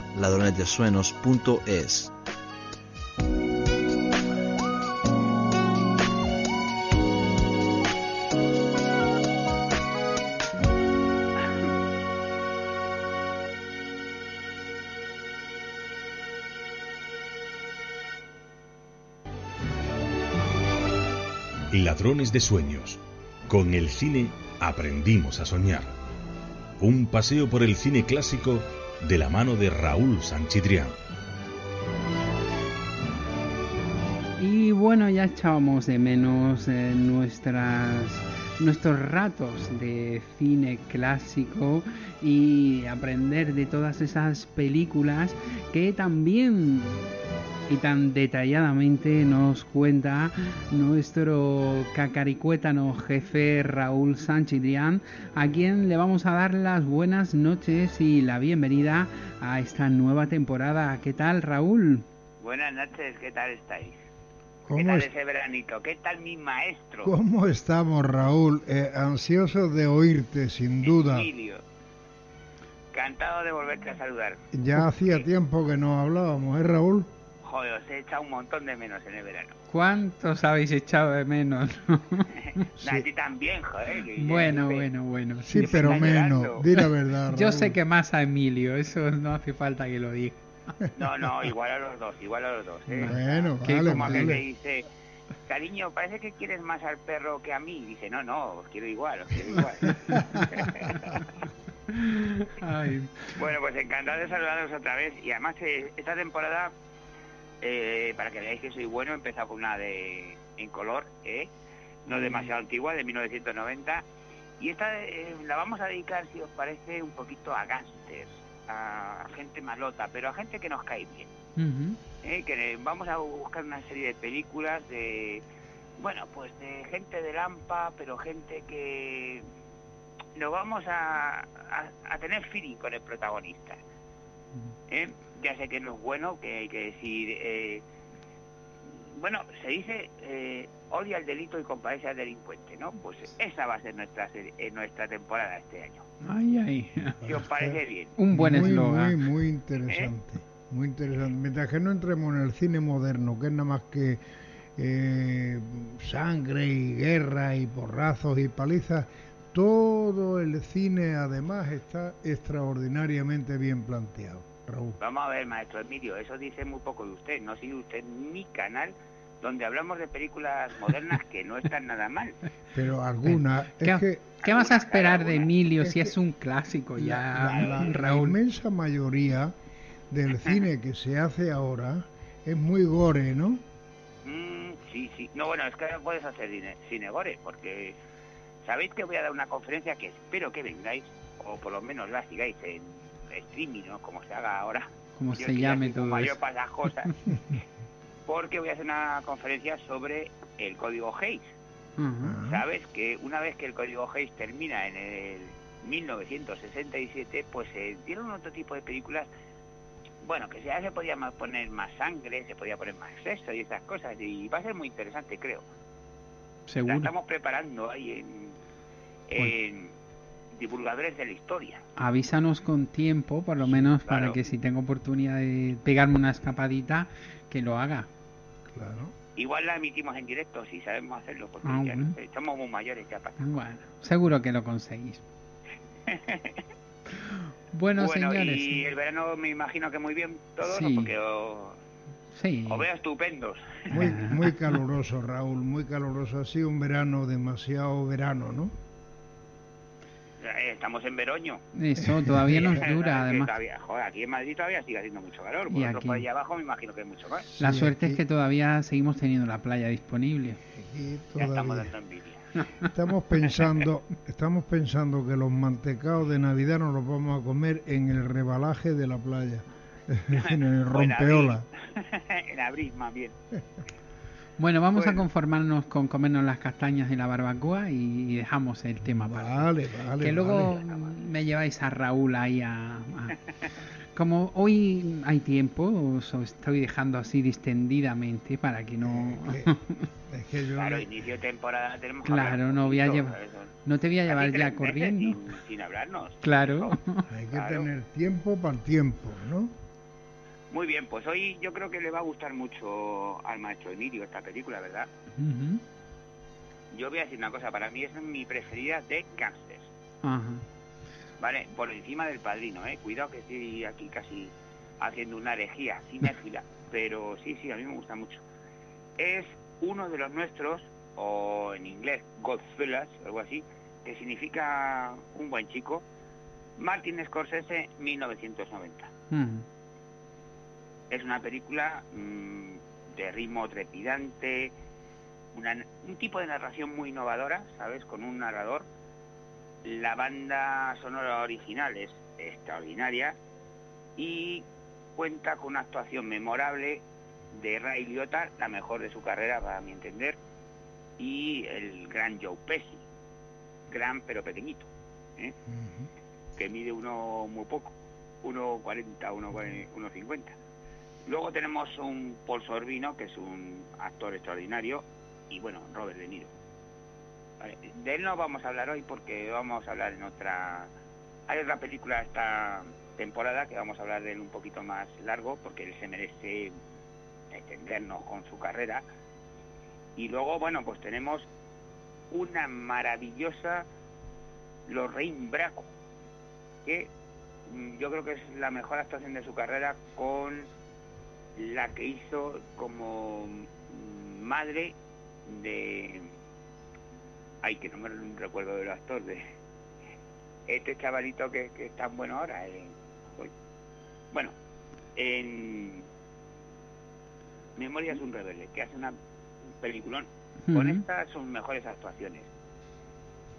Luego pues ella actúa en muchos registros porque yo creo que es el personaje que más eh, avanza dentro de la película. Y bueno tenemos una muy brillante dirección de Scorsese. Y, y estamos hablando de un brutal cínico irreverente muy violento y un trágico cómico recorrido por el mundillo de la mafia de Nueva York. La ambientación y el vestuario es estupenda porque estamos hablando de 30 años de, de película. Y bueno, para mí el montaje es una obra de arte, no sé, que se debería estudiar en las escuelas de arte, de, de cine, ¿sabes? Vamos a poner corte uno si te parece, y venga luego ya y vamos vamos un poquito más. venga vamos a ello Recuerde, desde que tuve uso de razón quise ser un gángster. Para mí, ser gángster era muchísimo mejor que ser presidente de los Estados Unidos. Antes de acudir por primera vez a la parada de taxis buscando un trabajo para después del colegio, sabía que quería ser uno de ellos. Sabía que allí estaba mi futuro. Para mí, ser uno de ellos significaba ser alguien en un barrio lleno de don nadies. Ellos eran distintos a todos. Me refiero a que hacían lo que les daba la gana. Aparcaban en doble fila y nadie les multaba. En verano, cuando jugaban a las cartas toda la noche, nadie avisaba la bofia. Tudi llevaba la parada de taxis, la pizzería Bellavista y otros negocios para su hermano Paul, que era en realidad el jefe de todos en el barrio. Si Polly se movía despacio, era porque no tenía que moverse por nadie. pues ahí quedaba ese primer corte Sí, bueno, es muy significativo, ¿no? Eh, Henry Hill, que es el protagonista de la película, desde que tuvo uso de razón, siempre quiso ser un gángster, ¿no? Es que es muy significativo. Estamos en 1955 y vamos a seguir a Henry y a sus dos amigos, Jimmy Conway y Tony DeVito. Y vamos a seguirlos a través de tres décadas de robos, asesinatos, extorsiones, bueno, todo lo que os podéis imaginar. es un poco rápido, pero vamos a poner el corte 2, si te parece. Venga, vamos a ello. Entonces cuando conocí el mundo. Y fue entonces cuando conocí a Jimmy Conway. En aquella época no podía tener más de 28 o 29 años, pero ya era una leyenda. Entraba por la puerta y todos los que trabajaban en el local le enloquecían. Daba al portero 100 pavos solo por abrirle la puerta y metía billetes de 100 en los bolsillos de los croupiers de las mesas de juego. Hasta el camarero recibía 100 dólares solo por mantener fríos los cubitos de hielo. que va a sacaros el dinero a los italianos. ¿Quieres un trago? Eh, sí, whisky con serena. Bueno, a ver cómo se comportan los daditos esta noche. Creo que no tengo tiempo. Jimmy, Jimmy, quiero que conozcas a Henry. ¿Cómo está? Gracias. Tómate algo. Jimmy era un personaje temido en la ciudad. Le encerraron por primera vez a los 11 y a los 16 ya era asesino a sueldo para los jefes de la mafia. Matar nunca le preocupó. Era solo un negocio. Pero lo que a Jimmy le gustaba, lo que de verdad le gustaba, era robar. Muy, pero que muy buena banda sonora, ¿eh? Pues sí, es, es fantástica, ¿verdad? La verdad Bueno, que sí. Sí, sí, dime. Sí que, que eso, y de hecho la podemos disfrutar hasta en los cortes, ¿eh? Sí, además son 30 años de, de banda sonora, porque la banda sonora va evolucionando según van evolucionando lo- los personajes. Ujú. Bueno, eh, os he dicho que es un que está basado en hechos reales, Sí. ¿vale? Pues eh, aquí incluimos el famoso robo de la Lufthansa en el aeropuerto John Fitzgerald Kennedy de 1978, que entre joyas, oro y dinero robaron 6 millones de dólares. No O sea, mal, más de ¿no? 20 ahora al cambio. ¿eh? Pues una pasta. Joder, ni se han pillado ni nada, ¿eh? Luego hablaremos, que no quiero disipar mucho, pero porque casi todo el mundo que estuvo implicado murió, pero a manos de la mafia. O sea, eh, la policía no tiene ni idea de qué pasó allí, ni han cogido ni un solo duro. Bueno, de duro me ha quedado un poquito de Bueno, antiguo, ¿no? se, Claro, se perdió hasta la esperanza, ¿no? sí, sí, sí, sí. Sí, además es, ya te digo que es un hecho real y que, que no saben nada, ¿eh? Bueno, pues vamos a asistir a la boda y los avatares familiares de Henry, que tendrá dos casas, ¿no? La matrimonial con, con la mujer y luego un apartamento muy chic con su amante que pone ahí en Nueva York y tal. Y vamos a asistir también a su primer encarcelamiento. ¿eh? Que en el corte 3 nos vamos a divertir muchísimo con ello. Polo, polo. Vamos a él, venga.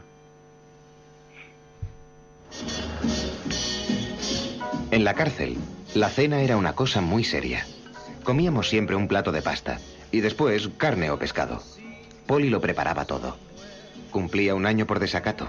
Tenía un sistema estupendo para preparar el ajo.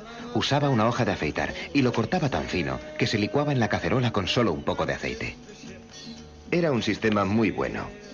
Vinny estaba a cargo de la salsa de Oh, tomate. fijaos qué buen olor. Huele bien. Las albóndigas llevan tres clases de carne. ¿Cuáles? Ternera, buey y cerdo. Ah, hay que ponerle cerdo. Claro, eso es lo que les da sabor. Saben, cuando se piensa en la cárcel, uno recuerda esas películas viejas en las que aparecen filas y filas de tíos entre rejas. Pero la cosa no era así para los chicos listos. La verdad es que no se estaba tan mal, aunque yo echaba de menos a Jimmy, que cumplía condena en Atlanta. Todos los que estaban en el recinto penitenciario cumplían condena de verdad, vivían hacinados como cerdos. Pero nosotros estábamos solos, éramos los amos. Pues ahí quedaba ese corte 3, Raúl. Joder, es divertidísimo, ¿verdad? Bueno, mm, otra vez la banda sonora, Sí. otra vez la anécdota del ajo, cuando tú le ves ahí cortando el ajo con una cuchilla de afeitar, y dices, pero ¿cómo un tío puede tener una cuchilla de afeitar en una cárcel? es que es buenísimo, de verdad. Y bueno, pues eh, luego hay otra cosa, que es la caída en desgracia de los protagonistas, ¿eh? Es que no quiero decipar mucho, pero bueno. Bueno, pues a causa de sus crímenes, pues a veces mm, mueren, a veces em, van a ir a la cárcel, otras veces van a, a acabar arruinados, ¿no? Mm, y, y bueno, lo más importante de la película para mí es lo especialmente salvaje que es Tommy, que es el personaje de Joe Pesci, y vamos a verlo en el corte 4, si te parece. Eh, vamos al corte 4 entonces. Tienes Venga. ahí preparado. Venga. Sí. ¿Quieres que te compadezcan, eh, capullo? Vete a hacer puñetas, Tommy. Tommy, ¿vas a dejar que se salga con la suya? ¿Le vas a permitir que se te suba a las barbas? Pero, ¿a dónde vamos a parar? A esto vamos a parar. ¿Qué os parece? Ya no molestará. ¿Pero más. qué has hecho, estúpido? ¿Te ha entrado una locura de repente? ¿Por qué le has disparado? Tommy, Tommy, ¿qué has hecho? ¿Se trataba de una broma? Me ha ¿Que te has vuelto loco? ¿Cómo ibas a ver que era una broma? Ese estúpido me estaba hinchando las Solo pelotas. era una maldita tomadura de pelo. Tenías que dispararle. Está muerto. Acerté. ¿Qué esperabais? Tengo puntería. ¿Cómo iba a fallar a esa distancia? ¿Tienes algún problema conmigo, Anthony? No, no. Era un soplón. Toda su familia son ratas. Habría sido otra rata. ¿Será? Maldito cabrón. Todavía no me lo creo. Ahora acabarás el hoyo tú solo. Vas a acabar el hoyo y lo vas a hacer tú solo. No pienso ayudar. ¿A mí qué coño me importa? Claro que lo haré yo solo. ¿Crees que será el primero? Ni que fuera el primero que cabo. Ahí, ahí quedaba ese corte 4.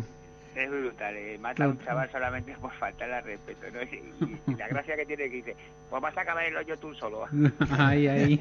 Como si fuera el primero, ¿no? Yo creo que todo el corte, todo el corte no tiene ningún desperdicio, ¿eh?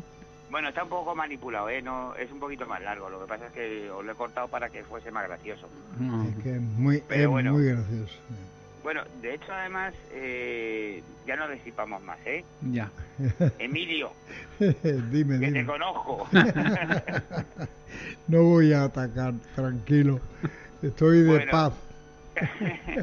Pero nos viene muy bien para a- hablar de un poco de que la película ha sido un poco criticada por ofrecer una visión un tanto lúdica del mundo de la mafia o de la cosa nuestra, aunque es una palabra que nunca se habla, ¿eh? Eh, Martínez Scorsese tuvo mucho cuidado de, de seguir estando vivo, pero en el fondo, aun en tono de comedia, pues nos van a narrar, pues eso, el terrible final que tienen todos. Es decir, porque si eres gángster vas a acabar mal. O sea que a mí me parece que la película tiene su fondo moral también, ¿no? ¿No os parece? Pues sí, Que los dos la habéis visto. claro. De, de Emilio no lo dudo, pero tú a lo mejor es la primera vez que la ves o no. Sí, yo es la primera. No, pero es que es de estas películas, Raúl, que hay que verla dos o tres caricueta. veces. Bueno, pues yo por lo menos las 20 no me las quita nadie, ¿eh? Claro, claro, claro. Oye, Eh, pero ya sabéis que yo soy un poco obsesivo. No, Ya, es que ya, ahí, ya. ahí coges una documentación bárbara. Bueno, también lo que te digo es que, bueno, es una de mis películas preferidas, también por eso la he visto más veces. Pero lo que hablábamos de fondo moral es que, ay, no quiero disipar mucho, pero bueno, que hay gente que acaba como en el programa de protección de testigos, que ya no pueden ver a sus familiares, eh, dejan su anterior vida de dinero y privilegio, ¿sabes? Eh, porque él Ujú. habla mucho de los privilegios sobre la, al principio de la película, Buah, es que yo vivo de fantástico, es que fíjate cómo... Y, y, y luego ya no pueden vivir así. O sea, que tiene su fondo moral la película. A mí Sí, me gusta mucho también sí. por eso. Yo la veo como una tragicomedia, más que como una comedia. Sí, ¿eh? digamos que mezcla bien esos dos géneros. Sí, sí, sí, muy bien. Hombre, la película tiene su fondo, eh, no sé, gracioso, si queréis llamarlo así, o de comedia y tal. Mm, ya os digo que la criticaron un poco por eso, pero a mí al final me parece bastante interesante. Ujú. Sí, Como la trágico. definió muy bien como tragicomedia, claro. Sí, sí, sí. Bueno, vamos a hablar de director, si que os parece. Venga, vamos a ello. Pues nada más que Martin Charles Scorsese, uno de mis preferidos, ¿eh? Mm, De 1942. Ujú. Un Oscar, tres Globos de Oro, dos BAFTA, un Emmy. Para mí es uno de los mm, mejores y más influyentes de los últimos 50 años. Es, pues no sé, yo creo que es de la generación de Francis Ford Coppola, de Spielberg o de Woody Allen. Para mí es uno de los grandes, ¿eh? Pues sí. Este señor, sí, sí. Dime, dígame, sí. don Emilio. No, no, no, que No, sí, que, que sí que es que uno de sí. los grandes sin la menor duda, o sea, no solo sí. para ti, yo creo que para, para el infinito, ¿no? Si además que hoy nos podemos explayar un poco, que nos ha dado permiso el director del programa. Sí, nos ha dejado que nos relajemos un poco, porque estamos morenos de la, del playeo, ¿sabes? bueno, yo estoy moreno agromán, de ese que hasta el cuello y luego los brazos nada más, pero bueno. Yo me pasa el verano trabajando como un, como un tonto, pero bueno. No trabajes tanto que dice el refrán antiguo, Raúl, que cuanto más trabaja el burro, más roto tiene el aparejo. Y más gana el, el jefe, pero bueno. Tú sabes que a Emilio no se le puede dar carrete porque se lanza, o sea que al final tenemos, estamos tenemos hablando visto- del director, ¿no? Pero Vamos. tenemos el visto Pero es que a mí bueno me del encanta director. cuando, cuando luego hago el vídeo y tal, y es que me encantan las cosas de Emilio, lo siento, por eso le provoco. Yo, Ay, ya lo veo, ya lo veo. Yo lo confieso. Eres buena persona, Raúl. bueno, venga, que seguimos con, Seguimos con con Sí, con el director. a ver. Se licenció en la Escuela de Cine de Nueva York en 1964 y en el 67 debuta con una película que se llama ¿Quién está llamando a mi puerta? Con un compañero de estudios que sería importante en su carrera, que se llama Harvey Keitel. ¿Sabéis quién es, no? Mm. Sí. Y ya vamos a ver su temática, ¿no? Que es eh, toda su producción se ha, se ha basado un poquito en la religión, la vida italoamericana y la violencia inherente a las calles de Nueva York. Mm. Él fue un niño enfermizo, mm, estuvo muy malito, y pero eso sí, con cuatro abuelos de Palermo. ¿eh? Con lo cual ahí viene el tema un poco que él siempre ha tocado, ¿no? Y bueno, mm, a mí me parece que tiene un estilo muy personal, con unas atmósferas muy tensas. Algunas veces rueda en estilo casi documental. Porque mira, a finales de los 70, que era principios de los 80, él tuvo una grave adicción a la cocaína, que casi le cuesta la vida y por supuesto la carrera, ¿no?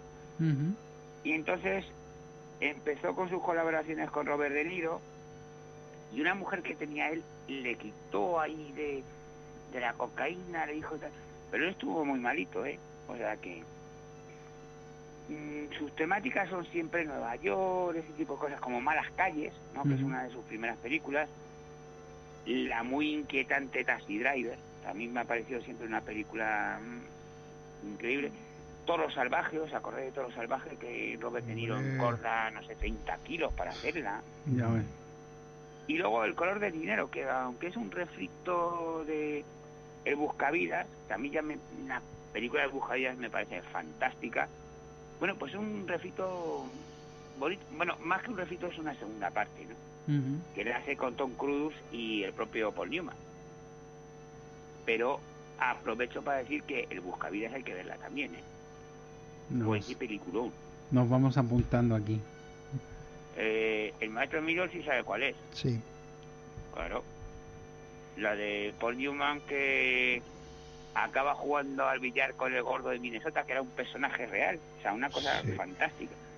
Pues él hace, yo creo, en el color del dinero, yo creo que hace una buena segunda parte, que no está nada mal. Pero es que eh, Paul Newman eh, eh, hace un, un papelón algo soberbio, ¿no, Raúl? Paul Newman está estupendo. Paul Newman está estupendo, yo creo, en casi todas las películas que le he visto. macho. Sí, sí. Bueno, una de mis películas preferidas es La leyenda del indomable, macho. Pero, Aquello de los 50 huevos crudos, o sea, cocidos que se come, es, es fantástico. Paul Newman es fantástico. no, pero fíjate bien, porque hay un momento estelar que es cuando mm, van a jugar la partida de billar y Paul Newman eh, se agacha sobre la mesa con el taco en la mano y lo mira así como de reojo, pero queriendo asesinarlo al mismo tiempo, ¿no? sí, sí, sí, dice, "Ven, es que no puedes fardar, tonto. Sí. Esa es buenísima, es buenísima. Sí, Está muy bien hecha esa película. Luego tiene otra que es El Cabo del Miedo, ¿eh? que es un refrito del Cabo del Terror, jodín, que es una de Thompson de, de los 60, no sé, no te puedo decir el año. Pero bueno, De Niro casi nos hace olvidar a, a Robert Mitchum en esa película. ¿eh? Sí, sí, sí. Joder, es que ol- a- eh, cargarte a Robert Mitchum, ella de abogado, ¿te acordáis? Qué buena, macho. Pero claro, es que también era muy buena la, la primera, ¿no? Ah, Luego mm, tuvo un, un así Scorsese con La Última Tentación de Cristo, que fue una película muy polémica. ¿vale? Pero no sé, eh, esa la dejo al gusto del espectador. A mí me pareció un poquillo dura, no sé. Ahí Scorsese a lo mejor que se le fue un poquito... La manecilla, ¿no? Sí, sí, quiso ser polémico. Yo creo que intentó ser polémico. Sí. Mm, no buscó. Luego tiene una brutal que es la edad de la inocencia, que es Visconti puro. ¿Vale? Es el estilo Visconti total. Luego tiene Casino, que es casi una copia de esta, pero que bueno, con una diferencia porque... Sí, bueno, hay un abismo, ¿eh? Sí. Y bueno, tiene a la fabulosa Sharon Stone, que es para mí su mejor película. Guns of New York. Esa, lo mismo. También lo digo. Esa la dejo también a, a la opinión del espectador. A mí no me gusta tanto esa película. El aviador me parece brutal. El aviador es genial, es una obra maestra donde las haya, ¿no? Eso, DiCaprio, que era el que se me olvidaba antes, ¿sabes? Eh, yo creo que Scorsese ha hecho gran actor a DiCaprio, que DiCaprio ya se merece un Oscar, ¿vale? Porque ha crecido muchísimo y gracias a Scorsese, ¿eh? Esta era la biografía de Howard Hughes, si no me equivoco, ¿no? Sí. Luego está Infiltrados, El Lobo de Wall Street, las dos con DiCaprio. Bueno, Infiltrados me parece una obra de arte absoluta, ¿eh? Y luego voy a destacar dos que a lo mejor hay Emilio, el maestro Emilio a lo mejor no se la sabe tal. Que son dos series que a mí me han maravillado mucho y que además él ha producido, ¿no? Y además ha hecho los pilotos. Una es World Wall Empire, creo que lo diré bien, que es sobre la mafia de Atlantic City, y Vinil, sobre la música que empezó en los años 70. Pues él ha hecho dos películas eh, en, el, pri- en el primer capítulo que a mí me parecen fantásticas, ¿eh? Yo es que no las, he- no las tengo ahora mismo memorizadas, Raúl. Pues apúntatelas, es World War Empire y Vinil. Pero son Ah. series, que tú de series eres menos, ¿no? Soy más peliculero, Sí, más que, peliculero, más ya. peliculero que de serie. La Ya has visto serie- que le va el drama y todo eso. No, No, lo, lo que que pasa es que eh, la serie tienes que seguirla eh, toda y en el momento que te pierdes un episodio ya has perdido el hilo, ¿no? No, pero ahora, ahora ya no hacemos eso, ahora ya no vemos la serie en directo. No, claro, ya, porque se, ha- Claro, se ahora lo que enlata. hacemos nos la, nos la bajamos de internet Claro.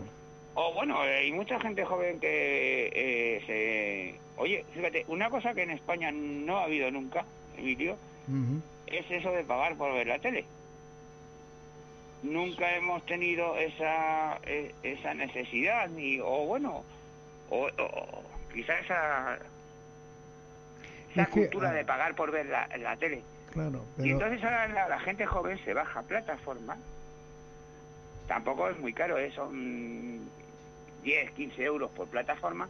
Y la gente ve directamente las series en las plataformas. Es que Emilio se. Emilio se ha quedado un no, poco más no, no, no me he quedado. Lo que pasa Oye, es no que, fardes que tú tampoco la ves.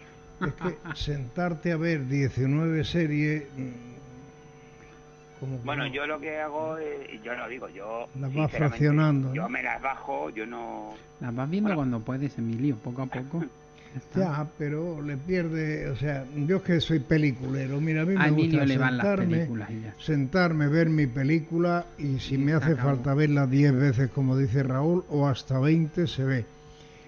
Pero la serie, no sé, la veo como, en fin, que no soy muy seriero, ¿vale? Bueno, pero es que eres muy antiguo ya.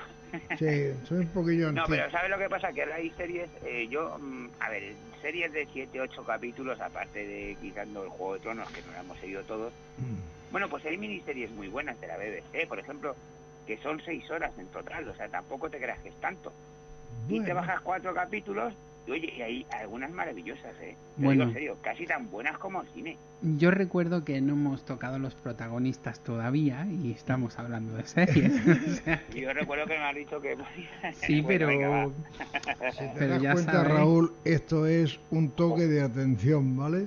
Es que no hay programa que no nos corte. ¿Te das cuenta, don Emilio? Os llamáis un día y os contáis las series que veis, si os parece. No, pues sí hablamos por el Facebook y esas cosas. No, y todo, si no- ¿verdad? Si no, cuando yo suba a Madrid ya, ya nos vemos y hablamos largo y tendido Lo estoy deseando. Le voy a llevar a usted a comer un par de sitios que se va a flipar. Eh, Se cumplirá tu deseo, Raúl. Bueno, ver. Seguimos. Bueno, venga, empezamos con los protagonistas. Venga. Bueno, el protagonista principal es Ray Liotta, su mejor papel en toda la historia, eh, ya lo digo. Que este eh, nacido, además como protagonista italo-irlandés, en un barrio muy parecido a New Jersey, que es donde está la acción de la película, en 1954. Ujú. Él declaró sobre su papel, fijaros, ¿eh? eh se abre comillas esas cosas, ¿no? Para interpretarlo simplemente actué como los chicos listos de mi barrio que vi en mi infancia. O sea, que él había vivido eh, lo que él estaba interpretando, ¿no? Es un chico que comenzó en 1978 en la televisión en papeles secundarios, ¿no? Ujú. En cine empieza en 1987 con una película muy divertida que se llama Algo Salvaje, con Jess Daniels y Melanie Griffith, la hasta hace poco señora de bandera. ¿Eh? ya sabéis quién es, ¿no? Sí. Eh, en 1999, eh, no, perdón, en 1990, rueda esta película. Y luego, pues yo destaco Copland, que es una película que me encanta, Aníbal, de Ridley Scott, que es el que se le come en el cerebro. y bueno, él no ha destacado mucho, ¿no? Pero bueno, mm, en esta película yo creo que, ya os digo, que es un mejor papel. Y me gusta su apariencia y su carácter ese que tiene de graciosillo, listillo, que le va como anillo al dedo al, al personaje, ¿verdad? Bueno, luego tenemos que hablar de, eh, perdón que estoy traspapelado. Ah, bueno, nos hemos dejado el escritor, pero bueno. Eh, de Robert De Niro ya os digo que luego ya hablaremos en otra película que tenemos esta temporada. Y a ver si encuentro dónde está Joe Pesci aquí. Yo pensé. eh. Bueno, pues Joe Pesci ganó un Oscar al mejor secundario por esta película. A mí me parece buenísimo. Mm. Joe Pesci es un señor nacido en el 43 ya, que tiene bastantes años, ¿no? En Nueva Jersey, que es donde está hecha la película. Empezó con cinco años en Broadway. Y luego, pues este señor es un, un señor, fíjate, muy curioso. Hace judo, taekwondo y es un gran golfista que está en el, circuito, en el circuito amateur de, de Estados Unidos. Como músico, tocó con John D. and the Starlys, con un tal James James que nosotros conocemos como James Hendrix el que murió, ¿os acordáis? Eh, tan jovencito y tal. Bueno, debutó en 1980 con Toro Salvaje. Le nominaron al Oscar, ¿eh? Mm, luego destacamos, pues, Eras una vez en América, Casino, Una historia del, del Bronx, que es de, de De Niro, es el director. Y luego ha hecho papeles muy similares. Luego lo que pasa es que también hace muchas tonterías, ¿no? Como Solo en Casa, o Arma de Tal, pero bueno. Mm, a mí un papel que me gusta mucho que él hizo en F en el JFK que hace de uno de los implicados en el asesinato de, de Kennedy que es curioso verdad Mm. Sí. bueno luego mm, Lorraine Bracco para mí está bellísima en esta película es la típica chica italiana de Brooklyn eh, nació en 1954 allí y empezó de modelo en Francia en 1974 para Jean-Paul Gaultier, que no sé si hace muy buena ropa, pero hace unas colonias estupendas que son las que uso yo. Sí. Para mí es un poco sosa, ¿eh? pero este es el mejor papel de su carrera. Estuvo nominada, luego tiene Melodía de Seducción, y hay un rebelde que os he comentado antes. Los últimos días de Den con Sean Connery, que por cierto, vamos a mandarle un recuerdo porque está un poquito malito. ¿eh? Cualquier día nos da un susto. Pues sí. O últimamente pues estaba en, como psiquiatra en, en Los Soprano. Y vamos a un actor que a mí me gusta mucho, que es Paul Anthony Sorbino. Este hombre que nació en el 39, que ya es muy mayor, bueno, que es la, el padre de Mira Sorbino, ¿eh? Una actriz guapísima que es una de mis... La que tengo en el corazoncito. Mm. Es un tío italoamericano, hijo de sicilianos, y hace el papel de Paul o Poli Cícero. Eh, este hombre, veréis que es una cosa muy graciosa, porque tiene pinta de mafioso, pero es ayudante del sheriff en, en Tilbury, que es en una ciudad de Pensilvania donde él vive. Bueno, este debutó en Broadway en 1964, en musicales. Bueno, en, en televisión ha hecho de padre de Bruce Willis en Luz de Luna. ¿Os acordáis de Luz de Luna? Sí, claro. Qué serie más buena, con Zippy Shepard, ¿eh? Otra de mis mujeres adoradas. Entre 1991 y 2010 estuvo en Ley y Orden.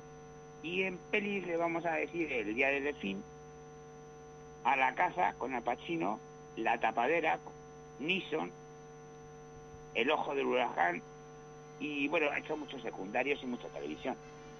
Pero bueno, es un tipo que apenas habla en la película y solo actúa con gestos, ¿no? Es lo que más me ha gustado de él.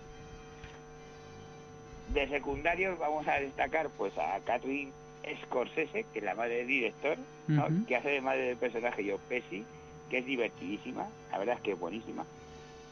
Samuel L. Jackson en uno de sus, de sus primeros papeles, otro que hablaremos de él, ¿eh? ¿vale? Eh, más adelante, La Jungla de Cristal, eh, Star Wars, Tiempo de Matar, uy, qué película más buena también. Mm.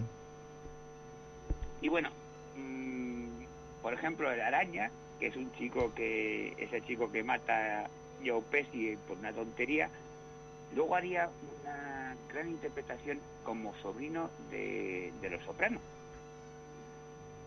Y bueno, pues para terminar un poco, os voy a hablar un poquito de la familia mafiosa, la Lucchesi, que todos acabaron en la cárcel o muertos. Aunque aquí la llamaron la familia Chichero porque me imagino que tanto el guionista como el director pues no querían sufrir un envenenamiento por plomo. Pero que es todo, todo lo que vamos a ver es real, ¿no? Mm, Sí, mi conclusión, ahí va. ahí va. Una película muy copiada, el mismo Scorsese se, se copia en Casino, una historia de Bronx, American Gaster, ¿no? Y la gente la tiene como un poco a la sombra de Padrino, pero yo no creo que no sea tanto, ¿no? A mí me gusta mucho. Porque de- es una película desmitificadora, a ver si lo digo, desmitificadora, Sí, con humor muy negro, muy violenta, con un ritmo narrativo muy original, cambiando de narradores, y con un final que al al final es educativo, ¿no? Así que hace, que, no sé, que el espectador viva la narración y se identifique mucho con los personajes. No sé si tenéis la misma impresión. Y una cosa que voy a decir, yo creo que es dudora del honor de los Pichi de John Huston. Pero bueno, muy recomendada y os vais a divertir mucho viendo. Pues ahí establecemos los deberes a nuestros soñadores para que este fin de semana, que además el sábado es festivo, para aquellos que no se vayan por ahí, que disfruten y aprovechen para, para verla en casa. Pero el sábado es festivo para algunos. Bueno, Bueno, pues hoy toca trabajar. Creo que, que- ¿cómo se llama el 12 de octubre? El Día de la Hispanidad. Hispanidad, Día de la hispanidad, Día del Pilar. Bueno, pues nada, hasta aquí mi, mi crítica. hasta aquí llegamos y bueno, ya hasta la próxima ocasión, recuerda con el tiempo controlado, ¿eh? Ya. Y si me avisas tres o cuatro días antes, mejor, ¿eh? No que que el día antes por el Facebook. Que lo sepas, que lo sepas. Yo sé bueno, que tú pues te estás preparado. la, la verdad es que la semana que viene tenemos una novedad, Ujú. porque vamos a ver dos películas, eh, una en blanco y negro y otra en color.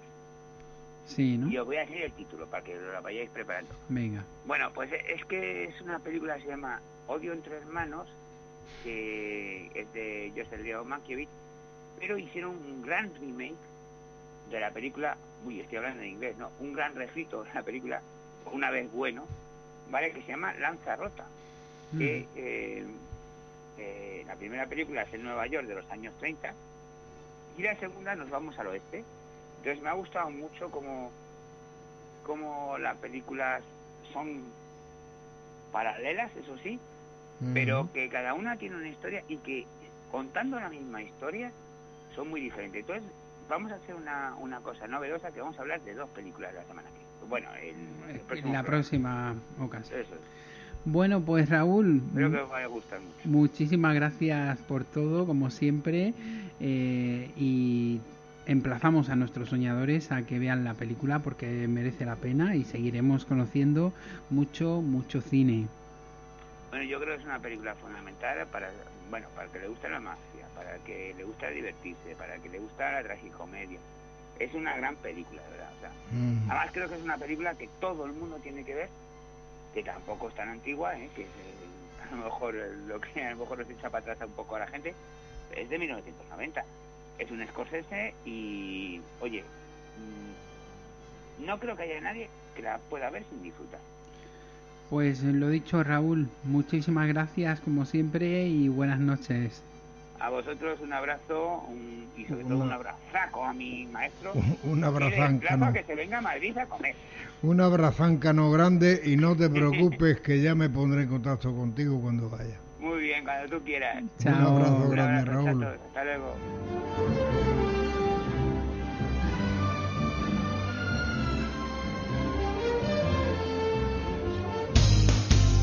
Estás escuchando Ladrones de Sueños. You are now hearing Dream Thieves. Ladrones de Sueños.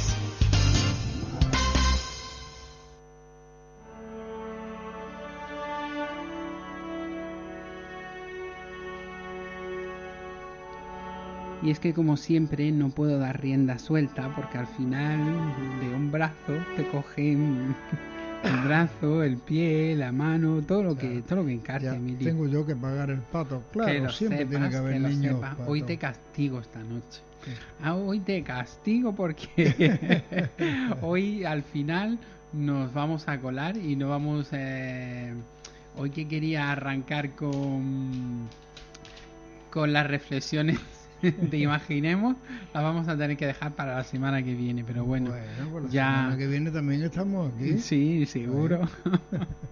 seguro, seguro que sí. Pero bueno, no nos queda mucho más tiempo, por tanto, es hora de La hora la triste. despedida y, y nos queda pues el tiempo justo y necesario para dar las gracias a todos nuestros soñadores que han estado ahí fieles al pie del cañón en directo, tanto eh, vía Twitter como también mm, vía Facebook.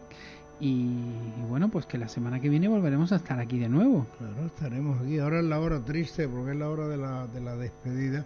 Y yo estoy casi, casi pretórico con ganas de empezar de nuevo. Fíjate bien. Habrá que esperar al próximo miércoles entonces, ¿no? Pues sí, no, no nos quedará otra que, que dejarlo para el próximo miércoles. Pues entonces hasta el próximo miércoles, queridos soñadores, y que paséis una semana lo más feliz posible.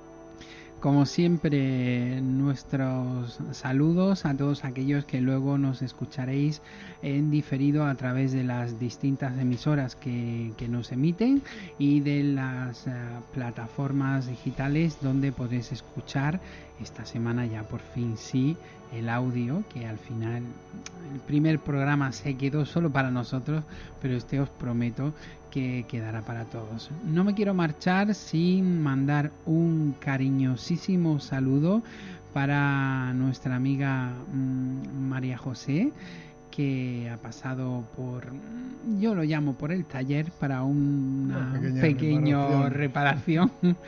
y que no había tenido oportunidad de hablar con ella todavía por teléfono desde luego pues desde aquí le mandamos un cariñoso saludo. Espero verla pronto y que todo haya ido a las mil maravillas. Así que eh, ahí queda. Y a todos vosotros nos volvemos a encontrar la próxima semana si queréis aquí en el mismo sitio y a la misma, hora. hora.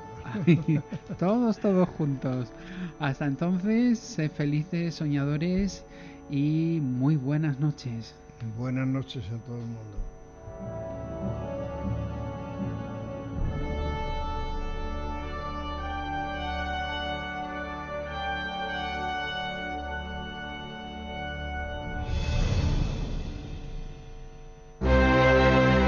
Las opiniones vertidas en este programa son de exclusiva responsabilidad de quienes las emiten y no representan necesariamente el pensamiento de la dirección del programa ni de la emisora.